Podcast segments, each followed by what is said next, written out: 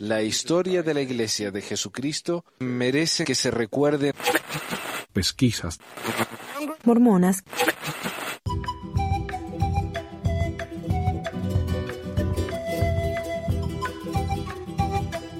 Uh, ¿dónde estoy? A ver. Ahí estoy. Ahí. Hola. Hola a todos. Ah, bienvenidos al episodio 320 del 9 de octubre de 2022. Yo soy Manuel y acá tenemos con nosotros el señor Carlos desde Chile. Eh, ¿Cómo le va, Desde los Carlos? pies del mormonismo. Los pies. Uy, ¿qué somos nosotros entonces? El... no sé. Eso era, la, ¿era la laringe que, que decía antes? La laringe del mormonismo. Ogden. Allá en Ajá. Argentina se decía que estamos en el, en el culo del mundo, no sé. Eh, Acá saludo al señor No Tengo Miedo al Fuego Eterno, que hizo el primer comentario del día. Eh, bueno, quiero eh, agradecer a Raúl, porque él era un eh, patrón ahí en patreon.com y ha elevado su, donación. Así que ha sido, ¿cómo se dice? Cuando pasa de diácono a maestro, ya ni me acuerdo. Ahora el, el don este tiene el sacerdocio de Corior. Así que gracias por tu apoyo y por favor usa tu nuevo poder con juicio y prudencia. Gracias como siempre a Reina y a Adriana por cuidar nuestro grupo de Facebook y WhatsApp. Y gracias a vos, Carlos, por todo lo que haces detrás de las cortinas. Y quiero recordarles que toda la referencia, porque me siguen preguntando, toda la referencia del programa, de lo que menciono acá y me dicen de dónde lee eso, si van a pesquisamormones.com o pesmir, oh, pesmor.com, eh, van a ver ahí toda la referencia de lo que decimos en el programa. Y si van a patreon.com, ahí están, de hecho, el guion de cada programa. Y bueno, empecemos entonces. Háganos un segundito. Mm, ¿Qué hacemos acá?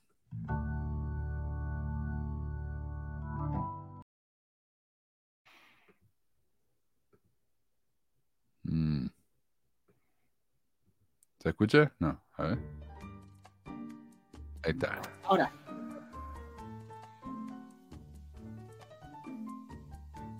¿se fue tu audio? Ah, ah. Ah, ahora sí, volvió. Eh, preguntaba si está muy baja el, el sonido este. Está bien, Está se bien, escucha bien. Eh, bueno, noticias. Resulta que estudiantes en la ciudad del Talibán, Utah, causan revuelo con sus vestidos muy escandalosos. Es un chiste, no hay una ciudad de Talibán. Pero eh, dice, esto es en Spanish Fork, ahí al lado de Provo.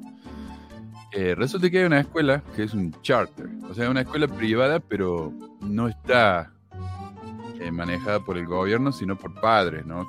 Que, han abierto la escuela, el gobierno les da el dinero para que hagan la escuela. Y ellos hacen sus propias reglas, su propio currículum. Pero tienen que cumplir ciertos requisitos, tienen que pasar los exámenes de, de- del Estado y todo eso.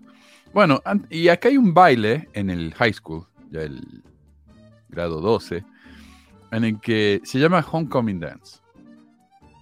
Y sería el baile de bienvenida, se llama. Y es el último baile del año. Y resulta que en la escuela esta que se llama American Leadership Academy, o Academia de Liderazgo Americano, los estudiantes hablaron el lunes después de que se le negara entrar a su baile de bienvenida. Dice una de las chicas, originalmente me dejaron entrar, pero luego los chaperones, supongo, tuvieron un problema con el largo de mi vestido y me echaron más tarde, explicó Isabel Irving, estudiante de último año de la Academia Americana de Liderazgo. El baile de medianoche en París sería el último de Irving. Estábamos enojadas por, por ella porque este es su último año y el baile debería ser algo divertido y especial para ellos, dijo Serena, la madre de Isabel. Irving y entre unas 60 a 90 chicas dicen que fueron rechazadas en las puertas del gimnasio por no cumplir con el código de vestimenta para su baile de bienvenida. Realizaron una protesta antes de la escuela el lunes pidiendo una disculpa, pero Rick Morley, director de la Academia Americana de Liderazgo, cree que el número está más cerca a 12. Claro, no, no echamos a 60, echamos a 12 nomás. No, no, Eran poquitos nomás, no echamos a todos. Claro, igual echamos. Eh, Morley dijo que la mayoría de las infracciones tenían que ver con mostrar escotes y vestidos demasiado cortos. Aunque una de las chicas mostró, perdón, la foto ahí en, en Twitter y el vestido no es ni corto Mm, Y tiene manga, o si no se le ve el escote, nada. Y te tiene las mangas acá como hasta el...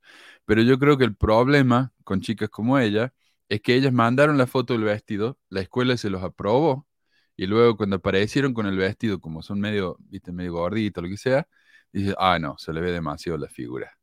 Esto no se puede permitir. Así que las echaron. Es que es que chistoso porque pas- pasan el filtro y aún así igual te, te dicen, no, no se puede, es que se ve muy escotado, ¿no? Oh, Claro, ellos decían, bueno, no se ve igual en la modelo de la foto que en ustedes, así que por eso. devuelvan el vestido. A ver. Claro, acá está. Algunos estudiantes dijeron que algunas chicas se avergonzaban del cuerpo por lo que, o sea, le- les las avergonzaban por su cuerpo. Hay una chica la que dijo que no podía usar el vestido porque no se veía igual en ella que en el modelo, continuó Bradford. Molly respondió a esos reclamos. El hecho de que otro estudiante haya usado ese vestido no significa que te quedará a ti de la misma manera que a ellas, dijo. Y bueno, y vos sabés que fui yo al, al sitio web de la escuela esta. Y es, es gracioso porque, bueno, acá viste cuando, cuando vos ves que una, cualquier negocio o grupo lo que sea se llama eh, Libertad o Patriota o eso, son, son gente, viste, ultra conservadores. Y esta justamente, el, el logo de la escuela es un águila, el pájaro nacional gringo, viste. Y, una, y, y en- cuando te vas al sobre nosotros del sitio web, dice, la meta para los chicos es desarrollar un fuerte carácter moral, trabajando para dominar los rasgos de carácter de honestidad personal, muy bien, limpieza moral, ah, vida virtuosa, o sea, ya, ya se fue el carajo, ya es pura religión eso, ¿no? Eh, mientras que el moto incluye, soy afortunado de vivir libremente en los Estados Unidos de América. O sea, es una escuela nacionalista religiosa esto. Le faltó la bandera de Estados Unidos nomás entonces el águila ya estaba listo. Eh, yo creo que la debe tener. No, no me sorprendería. Mira que dijeron eso, así que. eh, no, en serio, no me sorprende. A ver. Eh, bueno, la próxima. Pa- Parece que Bednar, en uno de los discursos que dio, cometió plagio. Wow. Dice acá, y quiero dar gracias a MYG ahí en WhatsApp por el link. Y dice un líder, esto es de religionnews.com. Dice, un líder de la Iglesia Jesucristo de los Santos de los últimos días parece haber plagiado una parte de su discurso en una reunión de la Iglesia, haciendo pasar las palabras de un oscuro maestro religioso como propias.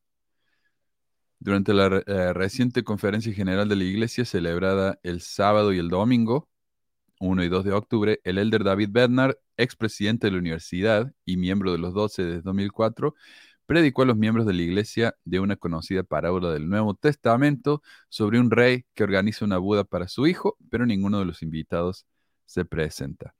Eh, y dice acá que es expresidente de la universidad, porque en BYU son muy estrictos, como en todas las universidades, con esto del plagio.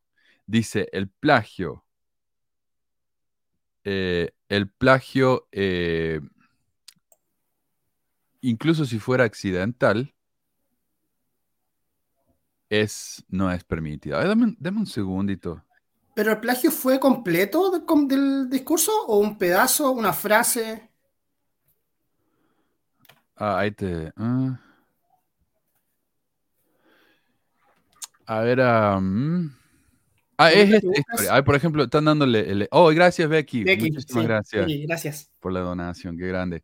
Eh, no, lo que dice acá es que él está contando, bueno, hay varias partes. Por ejemplo, él contó una historia acá. Y esta historia está sacada textualmente del, de- de- del hombre. Por ejemplo, dice, el, el rey hizo una boda, nadie vino a la boda, se enojó. El rey envía a sus sirvientes para invitar al, al público en general a la fiesta, pero uno de ellos se presenta sin el atuendo adecuado y es expulsado. Ese invitado, dijo Bernard, debería haberlo sabido mejor, pero no quería seguir la costumbre del rey. Quería hacer las cosas a su manera, dijo Bernard. Su falta de vestimenta adecuada reveló su rebelión interior contra el rey y sus instrucciones. Lo que el exdirector de la universidad no les dijo a los que escuchaban es que la interpretación de la parábola no era original de Bernard. En cambio, su análisis se tomó a- en partes palabra por palabra de un artículo de Uh. 2016 sobre la parábola escrita por John O. Reed, líder de una secta poco conocida llamada la Iglesia del Gran Dios. Bednar también leyó varias citas de Reed y del elder James Talmage, dando crédito a algunas, pero dando la impresión de que las ideas eran suyas. Las notas al pie del artículo de Reed y el trabajo de Talmage, así como otras fuentes, aparecen en la versión publicada del discurso de Reed, de Bednar, pero el material de ambas aparece sin comillas. O sea, cuando él está hablando en la conferencia, él no dice, él menciona a Reed una vez, pero él hace como cuatro citas de Reed. Entonces, cuando uno escucha eso, dice, oh, mira lo que, lo que se le ocurre a Bednar acá en el, qué lindo, ¿no? Cuando eh, él no, le- está aclarando que le está citando palabra por palabra. En el sitio de la iglesia y en la versión escrita, eh, cuando uno copia textualmente a alguien, se pone entre comillas. Estas citas no estaban entre comillas. Entonces es el problema. El uso que hizo Bednar del artículo de Reed que apareció en una revista llamada Forerunner también desconcertó a los estudiosos. Reed era un líder en la Iglesia del Gran Dios, un grupo sectario que se separó de la Iglesia de Dios Universal, fundada por el difunto Herbert Armstrong. Armstrong, un predicador de radio de los últimos tiempos, de eso que dicen que el fin ya se viene, rechazaba la Trinidad y creía en el israelismo británico, la idea de que los anglosajones descendían de las tribus perdidas de Israel. Y Doug, An- Doug Anderson, un portavoz de la iglesia, trató de arreglar la situación diciendo, vale la pena señalar que esta no fue una conferencia académica o una publicación académica, sino un sermón pastoral pronunciado en un entorno religioso. Blanquean todo, blanquean, ah, no, no importa. Entonces no importa, porque, claro, Eh, con, con respecto a, a los discursos, o sea, esto es un, ¿cómo se llama? Un secreto a voces, se supone, que ellos no preparan su discurso, ajá. los apóstoles, que, que otras personas le preparan sus secretarios, creo, le No, preparan su discurso y ellos, ellos pasan, es solamente leen nomás. Mm. Acá, como Mm. dice May, pues, dice que son apóstoles inspirados y no pueden ser su propio discurso. Sí. Ah, mira, y acá lo- cuando uno va al, al sitio de la iglesia en archive.org, que es el día que apareció esto, así salen las referencias. Y este, acá en la derecha es lo que se ve hoy. Entonces yo hice una pequeña comparación. Mira, la primera cita, por ejemplo, 11, es igual a la, nor- a la de hoy, de la 11. Pero la 12, mira, en la, la 12 nueva es una cita a John O. Reed, que no estaba en la original. Entonces la 12 antigua es la 13 de hoy. Eh, La 13 de antes, la 14 de hoy. Pero hay dos referencias nuevas a Reed que no estaban antes. Y después tenemos la misma, la misma y otra cita a Reed que no teníamos antes. O sea, han agregado al menos cuatro referencias a Reed que no estaban antes. Y esas referencias las agregan durante la conferencia, porque se supone que los discursos están preparados desde hace mucho tiempo. Entonces eso Sí. debería pasar por un, no sé, por personas Bueno. que deben leer el discurso. Lo leen, sí, sí, porque desde que el, ¿cómo se llama el viejito este? El Packer eh, decía cosas en la conferencia que no les convenía, después lo tenían que editar. Entonces ahora sí, los revisan y los aprueban y todo eso. Eh, gente como Bernard tiene más. ¿Es verdad, ¿Es verdad que todos los discursos pasan por la primera presidencia antes de ser discursados? No sé, yo creo que pasa por el, ah, ¿cómo se llama? Correlación, Ah, por el correlación. Y hay un par de apóstoles que son miembros del- de la correlación. Pero bueno, lo de Paul H. Dan es diferente porque él mentía. En este no es tanto mentira, sino plagio. Eh, o sea, miente al decir que estos son cosas que inventó él, cuando en realidad no. Pero sí, es un poquitito distintos. Eh, alguien me, me discutió una vez porque decía, no, mira, lo- los apóstoles se, me, se memorizan las charlas, ellos no leen nada. Le digo, qué, qué estupidez. Qué estupidez. Cuando vos te vas al, al museo de la iglesia, ahí tienen el púlpito que, que tenían antes de que, viste que Hinckley dijo que él hizo un púlpito con el árbol de su casa. Sí, Eh, bueno, el púlpito anterior está ahí en el museo. Y en el púlpito mismo hay una tele. O sea, ahí, sí, por abajo, ¿no? Abajo. sí, si él mira para Ajá. abajo, está la tele. Y a veces sacan fotos de la conferencia desde donde está el, del punto de vista del público y se ven los, las pantallas donde ellos Y leen. también creo que tiene un teleprompter al frente también. Eso es, el teleprompter. Y yo no le veo nada malo a eso. Pero está bien, pues. ¿A dónde se van a 20 minutos? Escándalo de que. Sí, dejando a Nelson ahí, habla puras pagadas todos los 20 minutos. A ver. Tengo una cosita acá para ustedes.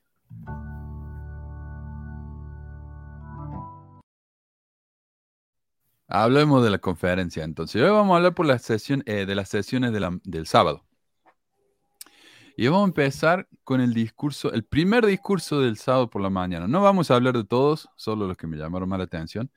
Y acá tenemos entonces al Mr. Oaks hablando de cosas muy importantes. En cuanto a lo que la Iglesia de Jesucristo de los Santos de los Últimos Días y sus miembros dan y hacen por los pobres y los angustiados. Dar a los necesitados es un principio de todas las religiones. Y sabe que a mí me sorprendió esto, porque mira, el primer discurso de la primera sesión hablan de cuánto dan ellos a los pobres, cuánto dan en caridad, cuánto dan para ayudar. Y me sorprendió porque ellos publican estas cosas, obviamente, pero nunca tan así descaradamente, me parece a mí. Es que siempre tienen algo por atrás, o sea, siempre algo que los lleva a hablar del tema, como el abuso sexual, con el abuso a menores que hizo Nelson en la, primera, en la primera sesión. Entonces, algo, algo los lleva a hablar del tema. Qué, qué curioso. Bueno, y lo del abuso sexual también, como lo mencionan. Fascinante, no sé. Esta conferencia me ha resultado particularmente interesante. Y bueno, ¿qué dice? A ver. Hace algunos meses, la Iglesia de Jesucristo de los Santos de los Últimos Días informó por primera vez sobre el alcance de nuestras labores humanitarias en todo el mundo. Esas cifras son incompletas ya que no incluyen el servicio personal que nuestros miembros brindan de manera individual al ministrarse unos a otros mediante llamamientos y el servicio voluntario de miembro a miembro. Tampoco menciona lo que hacen separadamente por medio de innumerables organizaciones de beneficencia que no tienen conexión formal con la Iglesia. Ahora, este- esta cita también me, me resultó curiosa porque está bien, él da cifra de cuánto donan, no da eh, detalle específico, dice, nosotros donamos casi mil millones, pero no nos dice cómo. Bueno, está bien. Pero acá dice, miren qué buenos que somos, que el trabajo, los llamamientos de la gente en la capilla, no contamos eso como parte de la, de la caridad. Miren lo Qué- honesto que somos, Qué notas son. qué notable. Entonces Eh, ahí darían 5 mil millones de dólares por solamente contando eso. Claro, claro, y, y es curioso, a mí me resulta curioso que para él, en su mente, el llamamiento de la gente en la capilla tiene un valor monetario. Entonces, ¿por qué no les pagan? Lo está admitiendo acá mismo. Claro. Y él, él podría decir, bueno, porque mira, nosotros estamos haciendo esto y por eso se nos paga, eh, porque estamos, eh, o sea, es nuestro tiempo, lo cual es cierto.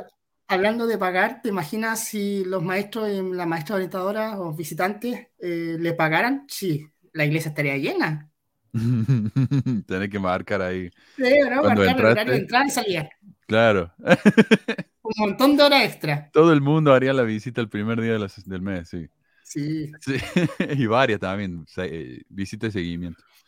Dice, y, y él dice que tampoco mencionan lo que los miembros dan por separado. O sea, si yo dono acá, a, qué sé yo, a, a la casa de desamparados, de- del hogar desamparado en mi barrio, casi está diciendo como, bueno, nosotros deberíamos contar eso. Porque Ajá. mira, acá... Te- eh, Te iba a comentar lo mismo que Drago. Se se faltó la voz de Darth Vader para Ah, sí. Bueno, esta vez no estaba enfermo, pero eh, qué increíble, ¿no? Dice, mira, eh, Pedrito le, le dona acá al, al hogar desamparado de- del barrio y nosotros no lo contamos. Entonces ellos esperan que uno cuando se bautice pase a ser 100% de la iglesia. O sea, yo como Carlos, todo lo que haga es nombre de la iglesia. Las cosas buenas. Exacto, Porque las cosas malas, el obispo no tiene que decirle a nadie. claro, claro. por- eh, ¿Quién decía fue? Estaba viendo un- una entrevista con Richard Thatcher, el tipo que hizo la, la película Es el Ejército de Dios, y dice que cuando él presentó la película una vez y él estaba ahí, viste, dando una, una charla, algunos le preguntaron, ¿y la iglesia qué piensa de esto? Y él le dice, bueno, ustedes son la iglesia, ¿qué piensan de esto? Y acá la- el, el hombre este nos está haciendo ver directamente eso. Cuando uno hace algo en la iglesia, es la iglesia lo que lo hace. Sí. Solo que ellos son tan, tan virtuosos y, y qué sé yo qué, que no cuentan ese trabajo como parte del dinero de la iglesia. Ahora me está haciendo pensar si alguna vez no lo hicieron. No sé. Sí, pues, hay que recordar que también que durante cuando tú tienes tu disciplina dentro de la iglesia, es para uno, también un punto es para salvaguardar, el buen nombre de la iglesia. Ujú. Entonces, le importa mucho la imagen a, a los miembros, o sea, no a los miembros, sino a la presidencia en sí de la iglesia. Qué buen punto ese, porque claro, cuando, cuando da, haces pasar vergüenza a la iglesia, te echan para que ya no seas parte de la iglesia, no seas representante de la iglesia. Entonces, cuando, claro, cuando me dicen, lo- eh, no, son los miembros, no es la iglesia. Bueno, acá tenemos, los miembros son la iglesia. Eh, y este, este es una pavada que me, me- me- dio gracia, pero acá En los dice, más de 38 años que llevo de apóstol y como profesional, y me pareció a mí que tal vez debería más estar, de 38 años que llevo de apóstol profesional, ahí está. al Apóstol profesional. Qué pavada. Eh, nada, me dio gracias. Pero bueno, em, él nos da acá un ejemplo de lo bueno que son los mormones al donar. Mira, comienzo de este mes, por ejemplo, ayunamos y contribuimos eh, al menos el equivalente a las comidas no consumidas para ayudar a los necesitados de nuestras congregaciones. Sí. eh, y bueno, todos sabemos eso, ¿no? Pero no es tan original eso, no, no es solamente de la iglesia. Y quiero mostrarte acá un artículo que apareció en el Desert News del 9 de diciembre de 1933. Y le dejo el link por si quieren ir al. Está el diario entero ahí en archivo.org. Y dice: El primer domingo de octubre, ¿dónde está? A ver. El primer domingo de octubre, dos misioneros que no habían comido nada durante un día corrieron a sus lugares habituales para comer, para comer con gran expectativa el inusualmente jugoso Wiener Schnitzel, o el- la salchicha, una salchicha jugosa que alguien come, eh, ¿qué esperaban recibir? Lo que consiguieron fue un pequeño cuenco de gacha fría con una pequeña bola de masa. Eh, este era el día de ayuno alemán. En este día, todo lo que se puede comer es una comida que consiste en una porción de un tazón y se espera que el precio de la comida se done al Fondo de Caridad de Invierno. Es una campaña bien organizada, está diseñada no solo para aliviar la pobreza aguda, sino que tiene el importante propósito de desarrollar ese espíritu de sacrificio que tanto se enfatiza en la Nueva Alemania. Y cuando dice la Nueva Alemania, ¿a qué se refiere? A la Alemania de Hitler. Y también de crear más... ¿Ah? Entre comillas, en el, en el chat están todos sumando cuánto hubieran ganado si, hubieran, si le hubieran pagado por hacer servicio. Sí. Mira, acá hay uno, mira, 38 años, mira. 120 mil dólares. Qué lindo que estaría eso, ¿no? Paga la casa con eso. Bueno, y también de crear un sentimiento de unidad. bla, bla. Alguien en cada departamento es delegado para recolectar el dinero y entregarlo a las autoridades. Hay otra tendencia notable en la dirección mormona. Es un hecho muy conocido que Hitler observa una forma de vida que los mormones denominan palabra de sabiduría. No toma alcohol, no fuma y es muy estricto en su dieta insistiendo en alimentos sencillos y saludables, principalmente vegetarianos. Bueno, eso no es parte de la ley de, de la palabra de sabiduría, pero bueno. Eh, Trump O sea, también o sea, no fuma. está, está, está dentro de la palabra de sabiduría eh, comer harta fruta y verdura, Sí. comer poca carne, pero nadie lo hace. pero no, no está dentro del mandamiento en sí, porque hay que ver cómo están todos los mormones. sí. Mis dos vecinos allá en, en mi otra casa se murieron de... No, no no es chistoso, pero se murieron de eh, diabetes tipo 2 porque estaban tan gordos los pobres y comían tan mal. Ahora, eh, La ayuda de alivio de invierno es lo que se llama el Winterhilfswerk. Perdón si hay algo en alemán escuchando acá. El Winterhilfswerk, algo así. Ayuda de invierno del pueblo alemán. Fue una campaña anual llevada a cabo por el, bueno, National Socialistische Volkswagen para ayudar Hubiera a dicho financiar. un diario nomás, un diario. Eh, era, una, era una organización, o sea, un ministerio de- del partido nazi para ayudar a financiar obras de caridad. Como parte de la centralización social de la Alemania nazi, se emitieron carteles que instaban a la población a donar al gobierno en lugar de dar directamente a los mendigos. ¿Te suena esto? Eh, yo no sé cuántas veces no había algún problema y, y- y algún desastre cultural. Y yo decía, no, no, yo ya le doné a la iglesia, ellos se van a hacer cargo.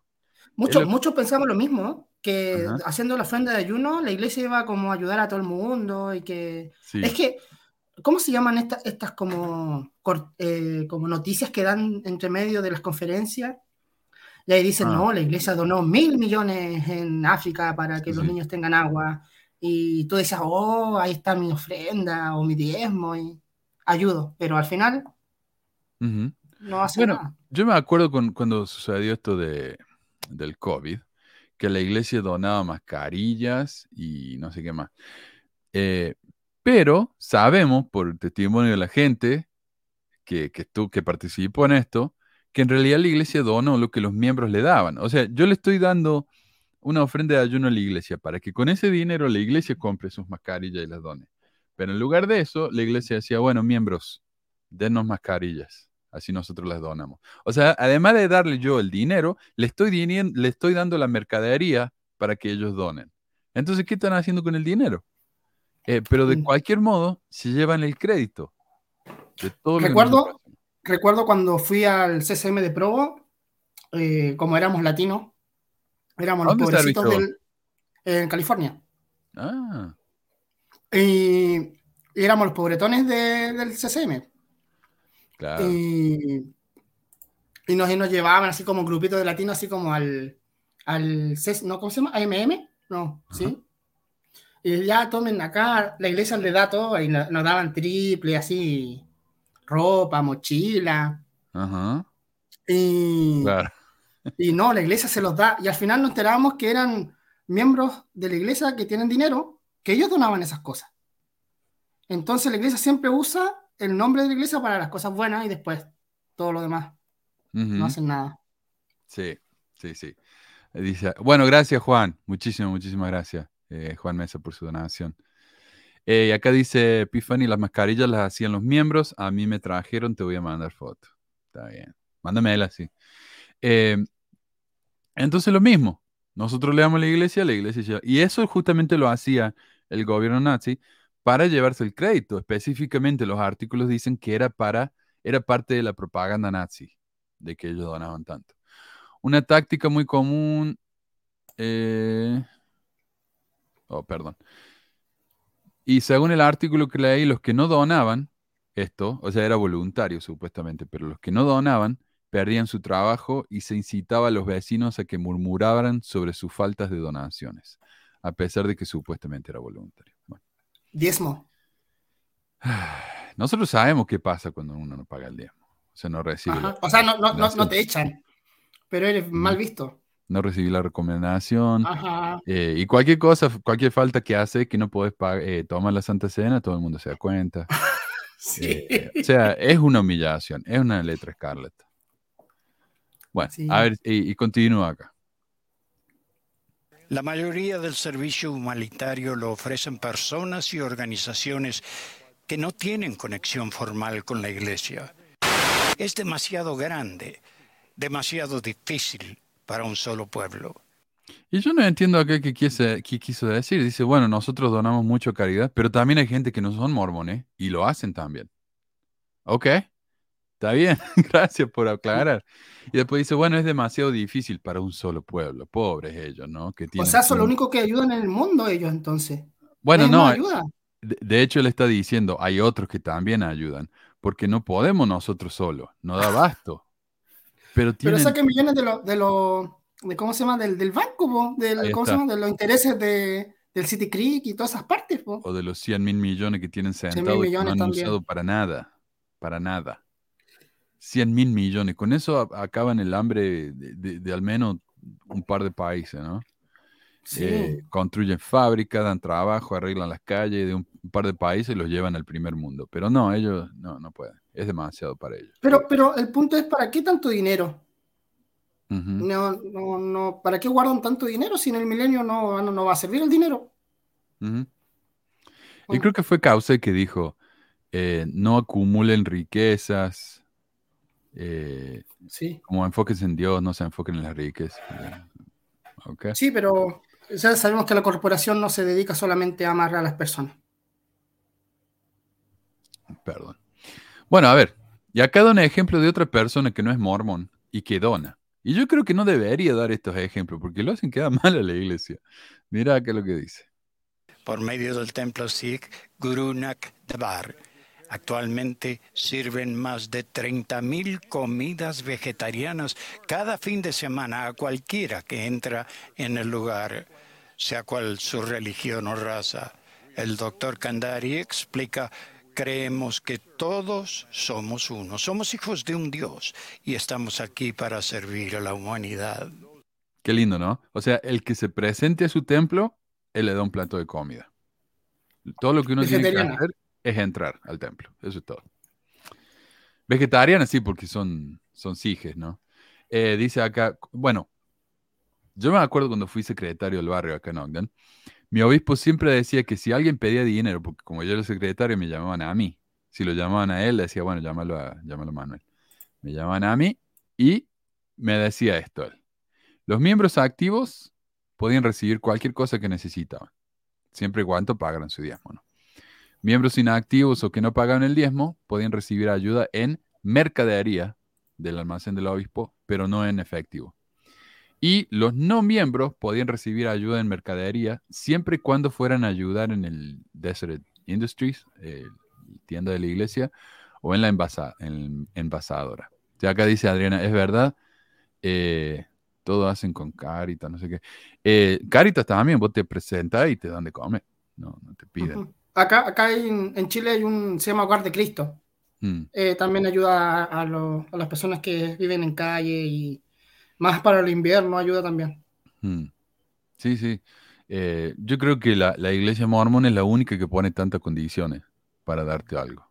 Siempre, siempre ha sido igual, siempre ha sido categórico, o sea, ca- categorizado las ayudas que dan con, con la ofrenda de ayuno. Eh, primero tienen que ser miembro, Ujú. pagar el diezmo, Los otros- asistir, asistir, eso también era importante, Eso sí. asistir. Eso sí. Eso era muy importante para dar como, para, o sea, para dar más ayuda, porque se daba ayuda. Pues dependiendo de tu fidelidad, Ujú. ibas obteniendo ayuda. Claro, eso es lo que decía acá mi obispo, dependiendo de tu condición, situación en la iglesia, es cómo te ayudan. Los otros que hacen eso, y yo sé, son el ejército de salvación. Cuando te van, por ejemplo, vos podés ir, te dan un plato de comida, pero antes de dar un plato de comida, tenés que escuchar un sermón, participar en la oración y todo eso, o sea, te hacen, o sea, te adoctrinan, ¿no? Ah, Para, para darte un platito de comida. Ahora, yo no sabía si esto que hacía mi obispo era, era política de la iglesia o cuestión de él, porque escuché experiencias yo diferentes acá de la gente que me dice, no, mi obispo nos da nomás. Así que, eh, así que lo busqué en el manual general de instrucciones y tampoco dice nada muy específico, es muy general todo y por eso es que cada obispo hace lo que se le da la gana, porque el manual Eso, no eso te sí, da otro instrucciones. punto. Mm, Depende del obispo. El obispo es el que pone la- las reglas con respecto a eso. Claro. No sé cómo será ahora, porque antes, antes la ofrenda de ayuno se quedaba en el barrio. No sé si tú te acuerdas. La Ujú. ofrenda de ayuno se quedaba y el diezmo se iba a Salt Lake. Y ahora no sé, creo que le dan como una mensualidad con respecto a la ofrenda de ayuno y eso Mm. lo tienen que usar. Pero no sé si no sé si será de esa forma ahora. Yo no sé, mira, si hay alguien acá que, que haya participado hace poco en un barrio y sepa, pero eh, en un obispado, lo que pasaba en la época cuando estaba yo era que se usaba el dinero de lo que recibía el barrio, pero esto fue hace más de 10 años, el dinero que recibió el barrio y lo que sobraba se mandaba a Salt Lake, en vez de quedarse ahí, viste, para el mes siguiente, todo lo sobrante se manda a Salt Lake. Eh, no sé cómo será ahora. Pero, viste, como digo, el, el manual es tan general, tan vago y no específico, que los pobres obispos tienen que, que hacer lo que les parece mejor a ellos, ¿viste? O sea, lo que les parece más correcto. Un obispo que se preocupa por la gente, que es más generoso, va a dar más. Un obispo que es medio así, ¿viste? Eh, demasiado a favor de la iglesia, no te va a dar tanto. Eh, pero busqué, busqué y encontré un blog de la More Good Foundation, el mismo, la misma fundación que los que los mantiene a lo de más fe y todo eso, eh, central del libro Mormon. Y es un blog que se llama Ask Gramps. Y yo ya lo usé este blog acá en el programa. Y esto es lo que dice en respuesta a la pregunta, ¿la iglesia ayuda a los no miembros? Y dice, la iglesia Sud tiene muchos métodos para ayudar a las personas que tienen dificultades. Cuando hay un desastre natural, la iglesia envía mucha ayuda humanitaria y voluntaria al área afectada. En estos casos, todo lo que necesita uno es ser víctima de tal desastre para recibir asistencia. No importa si esas personas son miembros de la Iglesia Sud o no. Para las familias individuales y los individuos, la Iglesia enseña a las personas a ser autosuficientes. Cada, que cada individuo tenga, déjame claro, la responsabilidad de cuidar de sí mismo y de sus dependientes pero la iglesia también reconoce que las personas ocasionalmente se encuentran con problemas que las abruman. En esos casos, la iglesia también tiene un programa. Este programa es donde los miembros ayunan un día al mes y luego donan el dinero que se habría gastado en alimentos a la iglesia para ayudar a otros. Estos fondos se pueden utilizar para ayudar a cualquier persona a discreción del obispo local. El obispo, Acá, Luciano, Acá Luciano dice que ahora se, llena en una aplicación, tienes que poner cuánto ganas, los gastos que tienes y cuánto te queda. Firmarlo y recién el obispo decide. Bueno, no hace mucho yo di un, hablé de una noticia acá en la que el obispo iba y entrevistaba a las familias en sus casas. Entonces él miraba lo que la familia tenía y él decidía lo que necesitaban. Eh, sí. Así que, bueno, de nuevo, hay cada uno, ¿viste? El obispo tiene la responsabilidad del uso inteligente de los fondos de las ofrendas de ayuno. Cualquier persona que desee asistencia de la iglesia deberá hablar con el obispo de su área local. El obispo entonces tratará de encontrar la mejor manera de que esa persona vuelva a ser autosuficiente. Algunas veces la respuesta es dinero en efectivo, otra vez podría ser comida, otra vez podría ser una referencia a otra persona a veces pueden ser los tres. Habrá ocasiones en las que no se brinde ayuda por duro que suene. Entonces, Sara, para responder a tu pregunta, sí, existe un programa que la Iglesia Sud tiene implementado que puede ayudar financieramente tanto a sus miembros como a los que no lo son. Sin embargo, está limitado y controlado por el obispo, quien tiene la responsabilidad de decidir si, ayuda, si debe ayudar y cómo ayudar tanto los miembros como los no miembros. Así que ahí está. Él, da el ejemplo del hombre este que ayuda a todo el mundo, mientras que su propia iglesia no lo hace.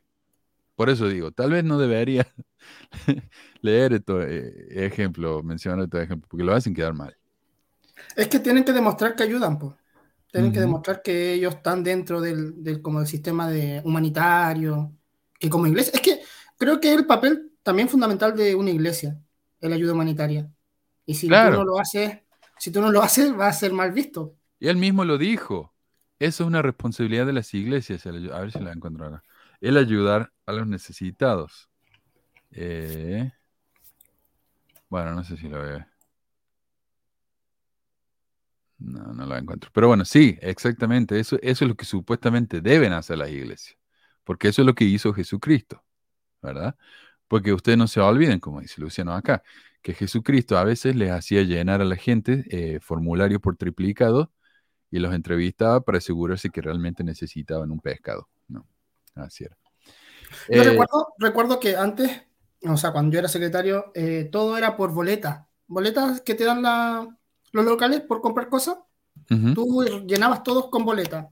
Y ese era como el, entre comillas, el pase para lo que tú gastaste. O sea, tú podías, podías, puedes, podías comprar cualquier cosa y ponerlo como que tú, tú lo compraste. Entonces, a veces ahí yo creo que igual eh, hacían sus truculencias. Ah, entiendo. Sí, en la misión nosotros, eh, mi, mi compañero era el, el líder de, de zona una vez, y el tipo andaba por la calle levantando recibos para ver si los podía usar para entregárselo a la oficina de la iglesia. ¿Me entiendes? Entonces, si él encontraba un recibo por 100 pesos, él podía gastar 100 pesos en otra cosa. Sí. Lo entregaba eso. Qué bárbaro. Eh, acá, Descifrando Mormonismo dice, hasta 2019 yo sabía que se depositaba todo el dinero, diezmo y ofrendas, en, en la cuenta del banco. Recibieron un valor X para gasto en el bar. Claro, 2019 ya es después de mi tiempo. pero Sí, lo que yo me refería era que se depositaba todo en el banco, pero la el dinero de la ofrenda se quedaba, o sea, lo depositaban de vuelta y se quedaba en el barrio. No era como, o sea, tú depositabas todo en el banco, pero esa plata después volvía. claro. Acá dice Martín, en Antofagasta, Chile, no hay almacén del obispo. La iglesia tiene convenio con supermercados como Líder, Unimark, entre otros. Gracias, Martín. Martín, Martín ¿sabe dónde hay alma- almacén del obispo en, en- en Chile? Porque no, porque en mi ciudad tampoco, en Arica tampoco hay. Claro, él debe ser de Antofagasta, por eso lo dice, pero en, Sí, que sí. yo me acuerdo, en Córdoba En tampoco Chile- había, allá en En Argentina. Chile tampoco creo que haya mucho. En Santiago yo creo. Más allá no, Sí. no hay otro lugar. Eh, uh, perdón. Eh, Gera le dice, ahora las ofrendas de ayuno se depositan en el banco y se van a un fondo general. Y cuando alguien necesite ayuda, se le transfiere el monto, la cuenta del banco a un líder de la unidad para que haga la ayuda o bien se le transfiere al miembro y luego el miembro debe acreditar el uso del dinero con las boletas. Ok. La importancia de las boletas, ¿ves? Mm. Sí, sí. No, bueno, sí, porque por ahí te dan dinero y vos lo gastas en, en la lotería. Hay en Eh, Santiago y en en Concepción. Santiago y Concepción, ok. O sea, las dos ciudades más grandes de Chile. Mm. Y Martín dice, y los productos que debes comprar son muy específicos, no puedes, comp- no puedes comprar lo que no te dicen. Estás hasta con código de barra o QR. Wow. Oh, Sí. Mm, qué raro en la iglesia que sea tan cerrado todo. claro. Y él da el ejemplo del SIG este, qué estúpido. Eh, bueno, a ver qué más dice, porque hay más otra gente que, que ayuda. Med Global y organizaciones similares, incluyendo a muchos profesionales santos de los últimos días, demuestran que Dios está motivado, motivando a aquellos con fe para ofrecer la ayuda necesaria a todos los pobres en el mundo. Ahora, fíjate el lenguaje que usa él, porque es muy sutil. Él dice Med Global y organizaciones similares, incluyendo a muchos profesionales santos de los últimos días. Si no le presta atención, vos vas a pensar que Med Global y todas las otras organizaciones son de santos de los últimos días. Pero la manera en que lo dice, yo creo que es para confundir al que escucha. Y después dice, demuestran que Dios está inspirando a profesionales con fe para ofrecer la ayuda necesaria a pobres de todo el mundo. Como si la gente que no es religiosa no ayudara, lo cual me parece tan insultante. Eh, yo como miembro de la iglesia, como ya dije, mi única ayuda caritativa era el pago a la ofrenda de ayuno. Eso era todo lo que yo hacía. Fuera de eso, nunca ayudaba a nadie porque pensaba que la iglesia se iba a hacer cargo de eso. Pero ahora que no tengo eso, mis ayudas son directas a la gente. Y el que Oaks diga que las ayudas caritativas son puramente inspiradas por Dios, es, como digo, insultante porque descarta nuestra ayuda y nuestra nueva voluntad. Una encuesta de Gallup demuestra que el 86% de los protestantes, el 81% de los católicos y el 82% de los ateos han donado a caridad. O sea, los números son muy similares. Por el otro lado, solo el 51% de los ateos dan de su tiempo a caridad, mientras que el 70% de los protestantes y el 61% de los católicos lo hacen. Pero esto, a pesar de que los católicos, eh, los ateos dan menos de su tiempo, en mi opinión, es más impresionante, porque los religiosos tienen una estructura donde pueden ayudar. Por ejemplo, acá Vox dice, cuando nosotros tenemos un llamamiento en la iglesia, eso es ayuda a caridad. Pero cuando yo, que no voy a la iglesia, quiero ayudar y dar de mi tiempo, tengo que ir y buscar en dónde, en dónde ah, donar. Eso requiere eh, iniciativa, ¿verdad? Entonces, para mí, ese 50% cuenta muchísimo más que el 71% de esto. Es que uno, uno creía que la iglesia era como el eh, la parte que tú que tu dinero se iba para ayudar. O sea, tú decías, ya la iglesia está ahí, yo doy mi dinero, la iglesia hace el resto. Pero vemos que no hace nada con el resto. Hace entre poco y nada, es verdad. Eh, curiosamente, un estudio de Non-Profit Pro muestra que los judíos y los sijes, como menciona el el siges, donan más que los cristianos, lo que me resulta muy interesante porque ¿cómo puede Dios inspirar a estos paganos más que a sus verdaderos seguidores? De hecho, ese mismo estudio muestra que el 73% de la caridad dada por esos cristianos va a sus congregaciones, mientras que solo el 27% va a ayudar a causas no religiosas, haciéndolos en realidad los que menos donan de todas las comunidades. El mismo Oaks admite que mucho del dinero va justamente para apoyar el continuamente creciente privilegio de estas religiones. Comienzo con la libertad religiosa. Al sostenerla, lo hacemos para el beneficio de todos, como enseñó José Smith, nuestro primer presidente. Y acá quiero hacer dos comentarios. Primero, nos está diciendo que la iglesia dona dinero para poder mantener el privilegio de las religiones, porque la libertad religiosa ya existe y está garantizada, yo diría, en las constituciones de la mayoría de los países. No está en peligro en ningún lado. Lo que ellos quieren es pasar leyes para impedir las libertades de los demás. Eso es lo que quieren. ¿Y dónde eh, queda la libertad entonces? Por ejemplo, para ellos, libertad religiosa significa que haya leyes en contra del aborto y de matrimonio del mismo sexo. Lo que ellos los espanta es que, por ejemplo, en, las escuelas públicas se, enseñe de que eh, hay gente que, no es eh, heterosexual, por ejemplo qué espanto. Y no es que estamos enseñando a los chicos a ser gays, simplemente eh, existen otras cosas. Y ellos dicen absolutamente no. Acá en Estados Unidos, parte de la libertad religiosa es no enseñar que los negros alguna vez fueron esclavos. A ellos los ofende mucho eso porque los pobres blancos nos hacen quedar mal. ¿Y quienes se quejan de eso? Los pastores evangélicos son los principales que se quejan de eso. Gracias, Becky, de nuevo. Mira, estamos, estamos haciendo bien, Carlos, me parece. Porque, gracias, Becky. Eh, Pero más, que, más que libertad religiosa, pienso que es como segregar más las cosas porque si no piensas como yo, no eres parte de mi grupo. Yo creo que eso, eso se escucha más como la libertad religiosa, más que libertad en sí. Bueno, cuando la iglesia pasó la ley acá en Utah para garantizar el, el derecho de los LGBT a la vivienda y al trabajo, ellos sí hicieron, se, aseguraron de que esta gente pudiera tener su derecho a la vivienda y al trabajo, excepto en las religiones, en las iglesias, porque eso va en contra de sus principios. Entonces, claro, ellos, ellos son muy buenos para, ayudar a los demás siempre y cuando no los toque a ellos, porque ellos siempre son los principales, son los primeros, son los más importantes. Eh, no sé. A ver, ¿Sabes qué? Eh, ¿Vos te diste cuenta que dice José Smith el primer presidente? No dice sí, eso me llamó la atención. El profeta. Siempre dicen el profeta de la restauración, de la restauración. Ahora yo no sé si esta será una nueva estrategia, ¿no? Como para no parecer que adoran tanto al tipo. Ponen el nombre de Jesús más grande en el logo, ponen la foto de Jesús, sacan el moroni del templo y ahora dicen el presidente José Smith. Disculpa, Carlos, ¿qué decía? No, no, es que lo mismo que tú decías, que se está enfocando más en Jesucristo, porque me imagino que se dieron cuenta que el alabar mucho a José, el gran profeta y esas cosas, no le, no le traía mucho rédito. Sí, y sin embargo no lo mencionan tanto en la, conferencia. Interesante.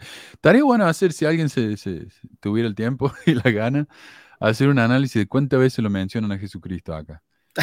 Eh, Como en el libro de Mormón, me acuerdo también. Ah, sí. el nombre de Jesucristo.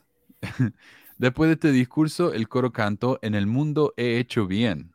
¿Viste? A veces el oh. mensaje es demasiado transparente, me parece. ¿Cómo supieron? Es como que terminaron el discurso dándose una palmadita en la espalda, ¿viste? No, es que estén organizando todo acá. Eh, uno de los discursos de esta sesión, que es la menos vista, no la del sábado por la, eh, por la mañana, fue Tracy Y. Browning. Acá lo tengo. La primera discursante mujer y afroamericana. Y mi única respuesta es lo que dijo Iván en el grupo de Facebook. Una bella noticia. Eso indica que la iglesia está actualizándose. Ya van por el año 1965 más o menos. Grande. súper vanguardista la, la iglesia.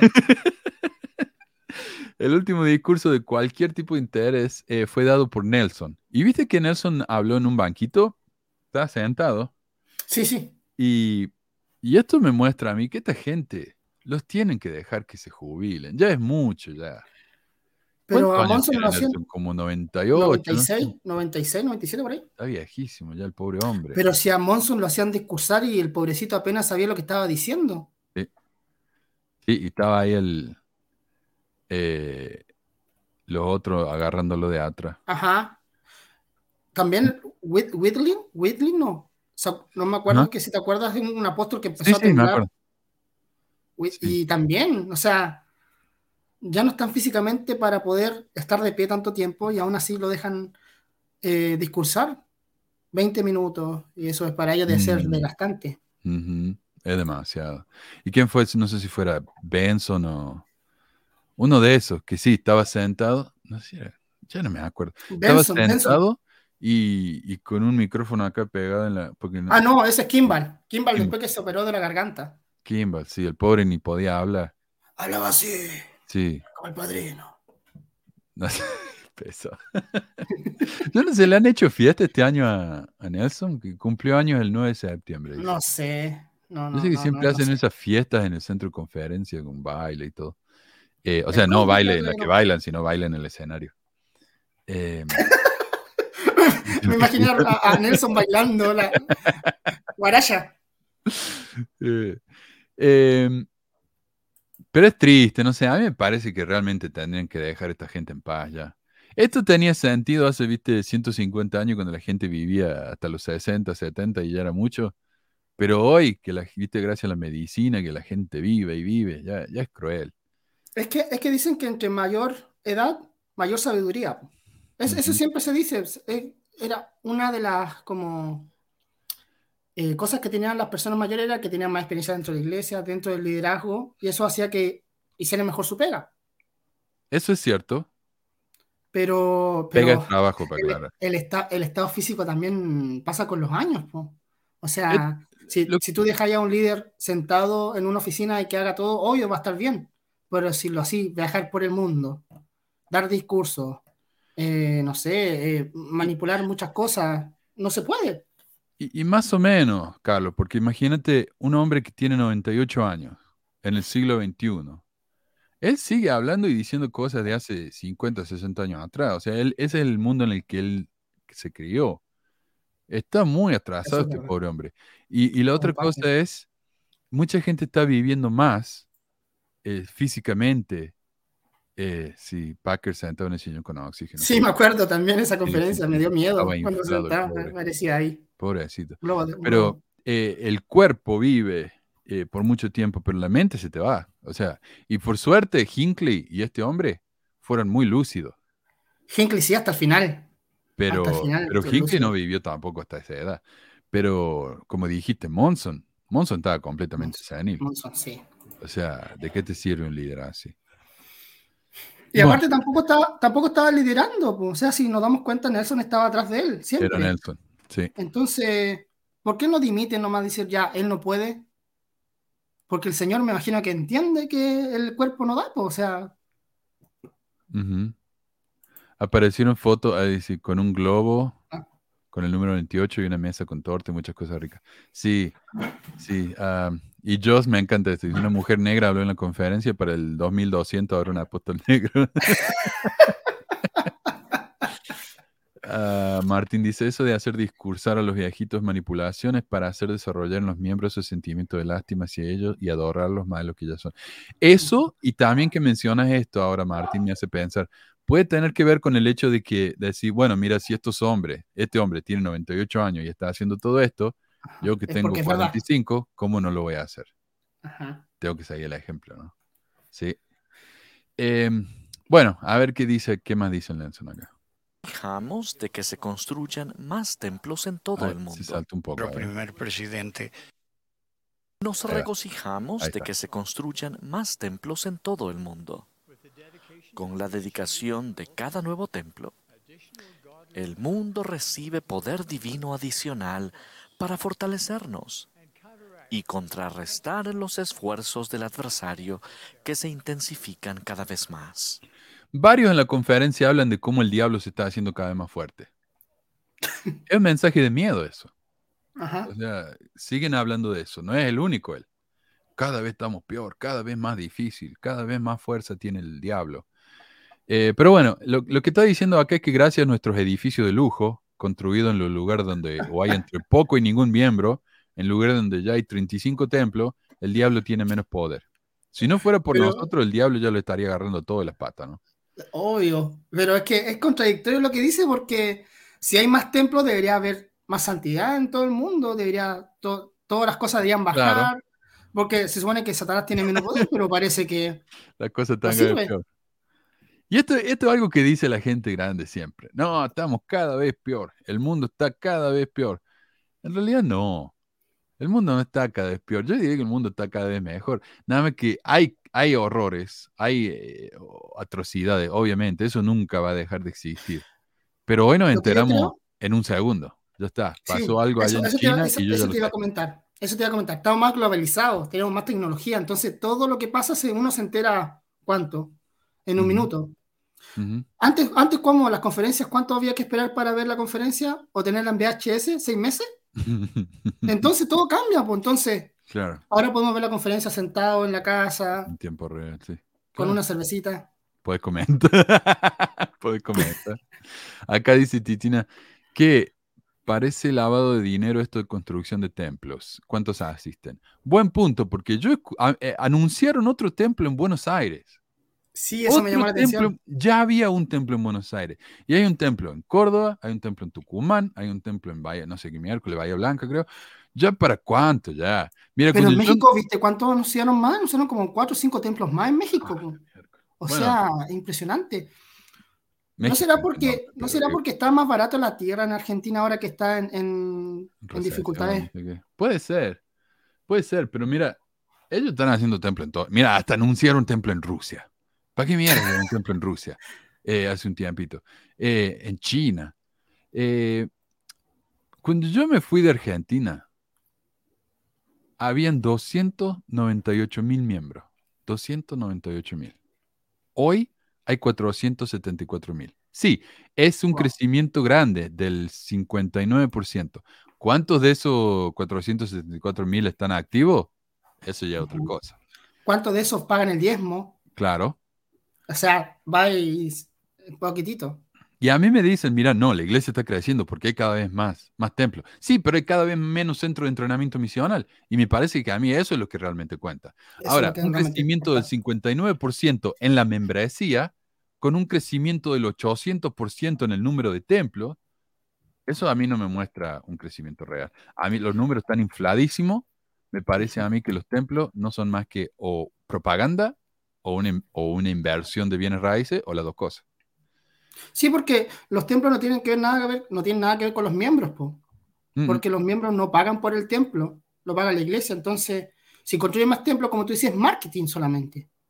Porque en el templo pueden entrar 10 personas al día y listo. ¿Y cuánto. Pero, pero tiene razón, Titina. ¿Cuántos van? Yo cuando íbamos al templo de Buenos Aires con el barrio, eh, siempre la gente decía, si no fuera por los miembros de Uruguay, este templo estaría vacío. Ahora Uruguay tiene su propio templo. ¿Y vamos a tener otro en Buenos Aires? No sé, Sí, yo pues, te- tengo que buscar los horarios, porque sé que hay templos que solamente abren una vez a la semana, cosas así. Eh, ¿Sabes qué? Una cosa curiosa, quise ver cuál era el crecimiento desde que me fui hasta ahora, 59%, pero dije, bueno, ¿cuántos miembros hay más por año? ¿Cuántos miembros hay más por mes? Desde que yo me fui hasta ahora, el crecimiento de miembros por mes es de 666. Así que feliz Halloween a todos. Eh, hablemos del abuso de- y de lo que mencionabas vos. Acá lo habla el, el coso este. A ver, Manu, en Buenos Aires el templo ya estaba siempre vacío en 2019, incluso los sábados, que es cuando más gente va. Vacío todos los días. Sí, sí, sí, sí. Bueno, a ver. El abuso o maltrato representa la influencia del adversario. Es un pecado muy grave. Antes de continuar, ¿sabes? No me había dado cuenta de esto. Pero él dice, el abuso representa la influencia. Es casi como que está hablando que estamos poseídos. No sé. eh, si alguien hace algo malo es porque el diablo me lo hizo hacer. Siempre dicen eso. Eso. ¿Perdón? No, siempre dicen eso de que cuando tú haces algo malo, el diablo, el Espíritu Santo se te fue del cuerpo y el diablo te dice, hazlo, hazlo. ¿Te tienen que, que exorcizar? No sé. Una abominación para el Señor. Escucha esta. Él se aflige y yo me aflijo. No, Cada vez que se hace daño a alguien, pobre. el Salvador no tolerará el abuso ni el maltrato. Y como sus discípulos, nosotros tampoco podemos hacerlo. El adversario tiene otras tácticas perturbadoras. Entre ellas se encuentran sus esfuerzos por desdibujar la línea entre lo que es verdad y lo que no lo es. Irónicamente, el torrente de información que tenemos al alcance de la mano hace que sea cada vez más difícil determinar lo que es verdad. Ahora, yo no sé si saben por qué él está mencionando esto. O sea, está mezclando dos cosas acá. El abuso es algo malo, eh, no se puede confiar en las noticias. ¿Por qué dice eso?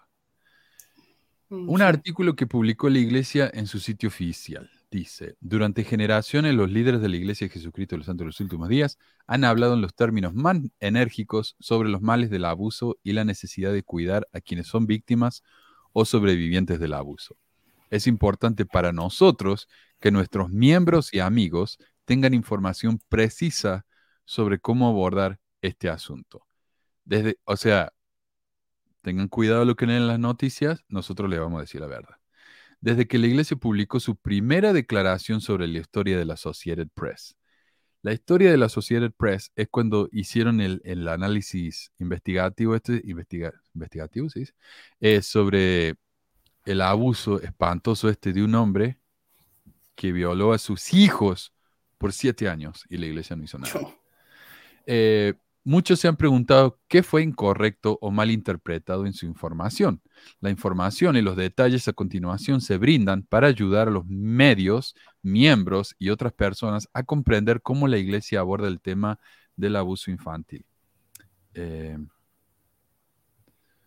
particularmente en lo, se re- en lo que se requiere a este caso específico. ¿En qué se equivocó la historia de la Associated Press? La historia de AP tiene fallas significativas en sus hechos y cronología, lo que lleva a conclusiones erróneas.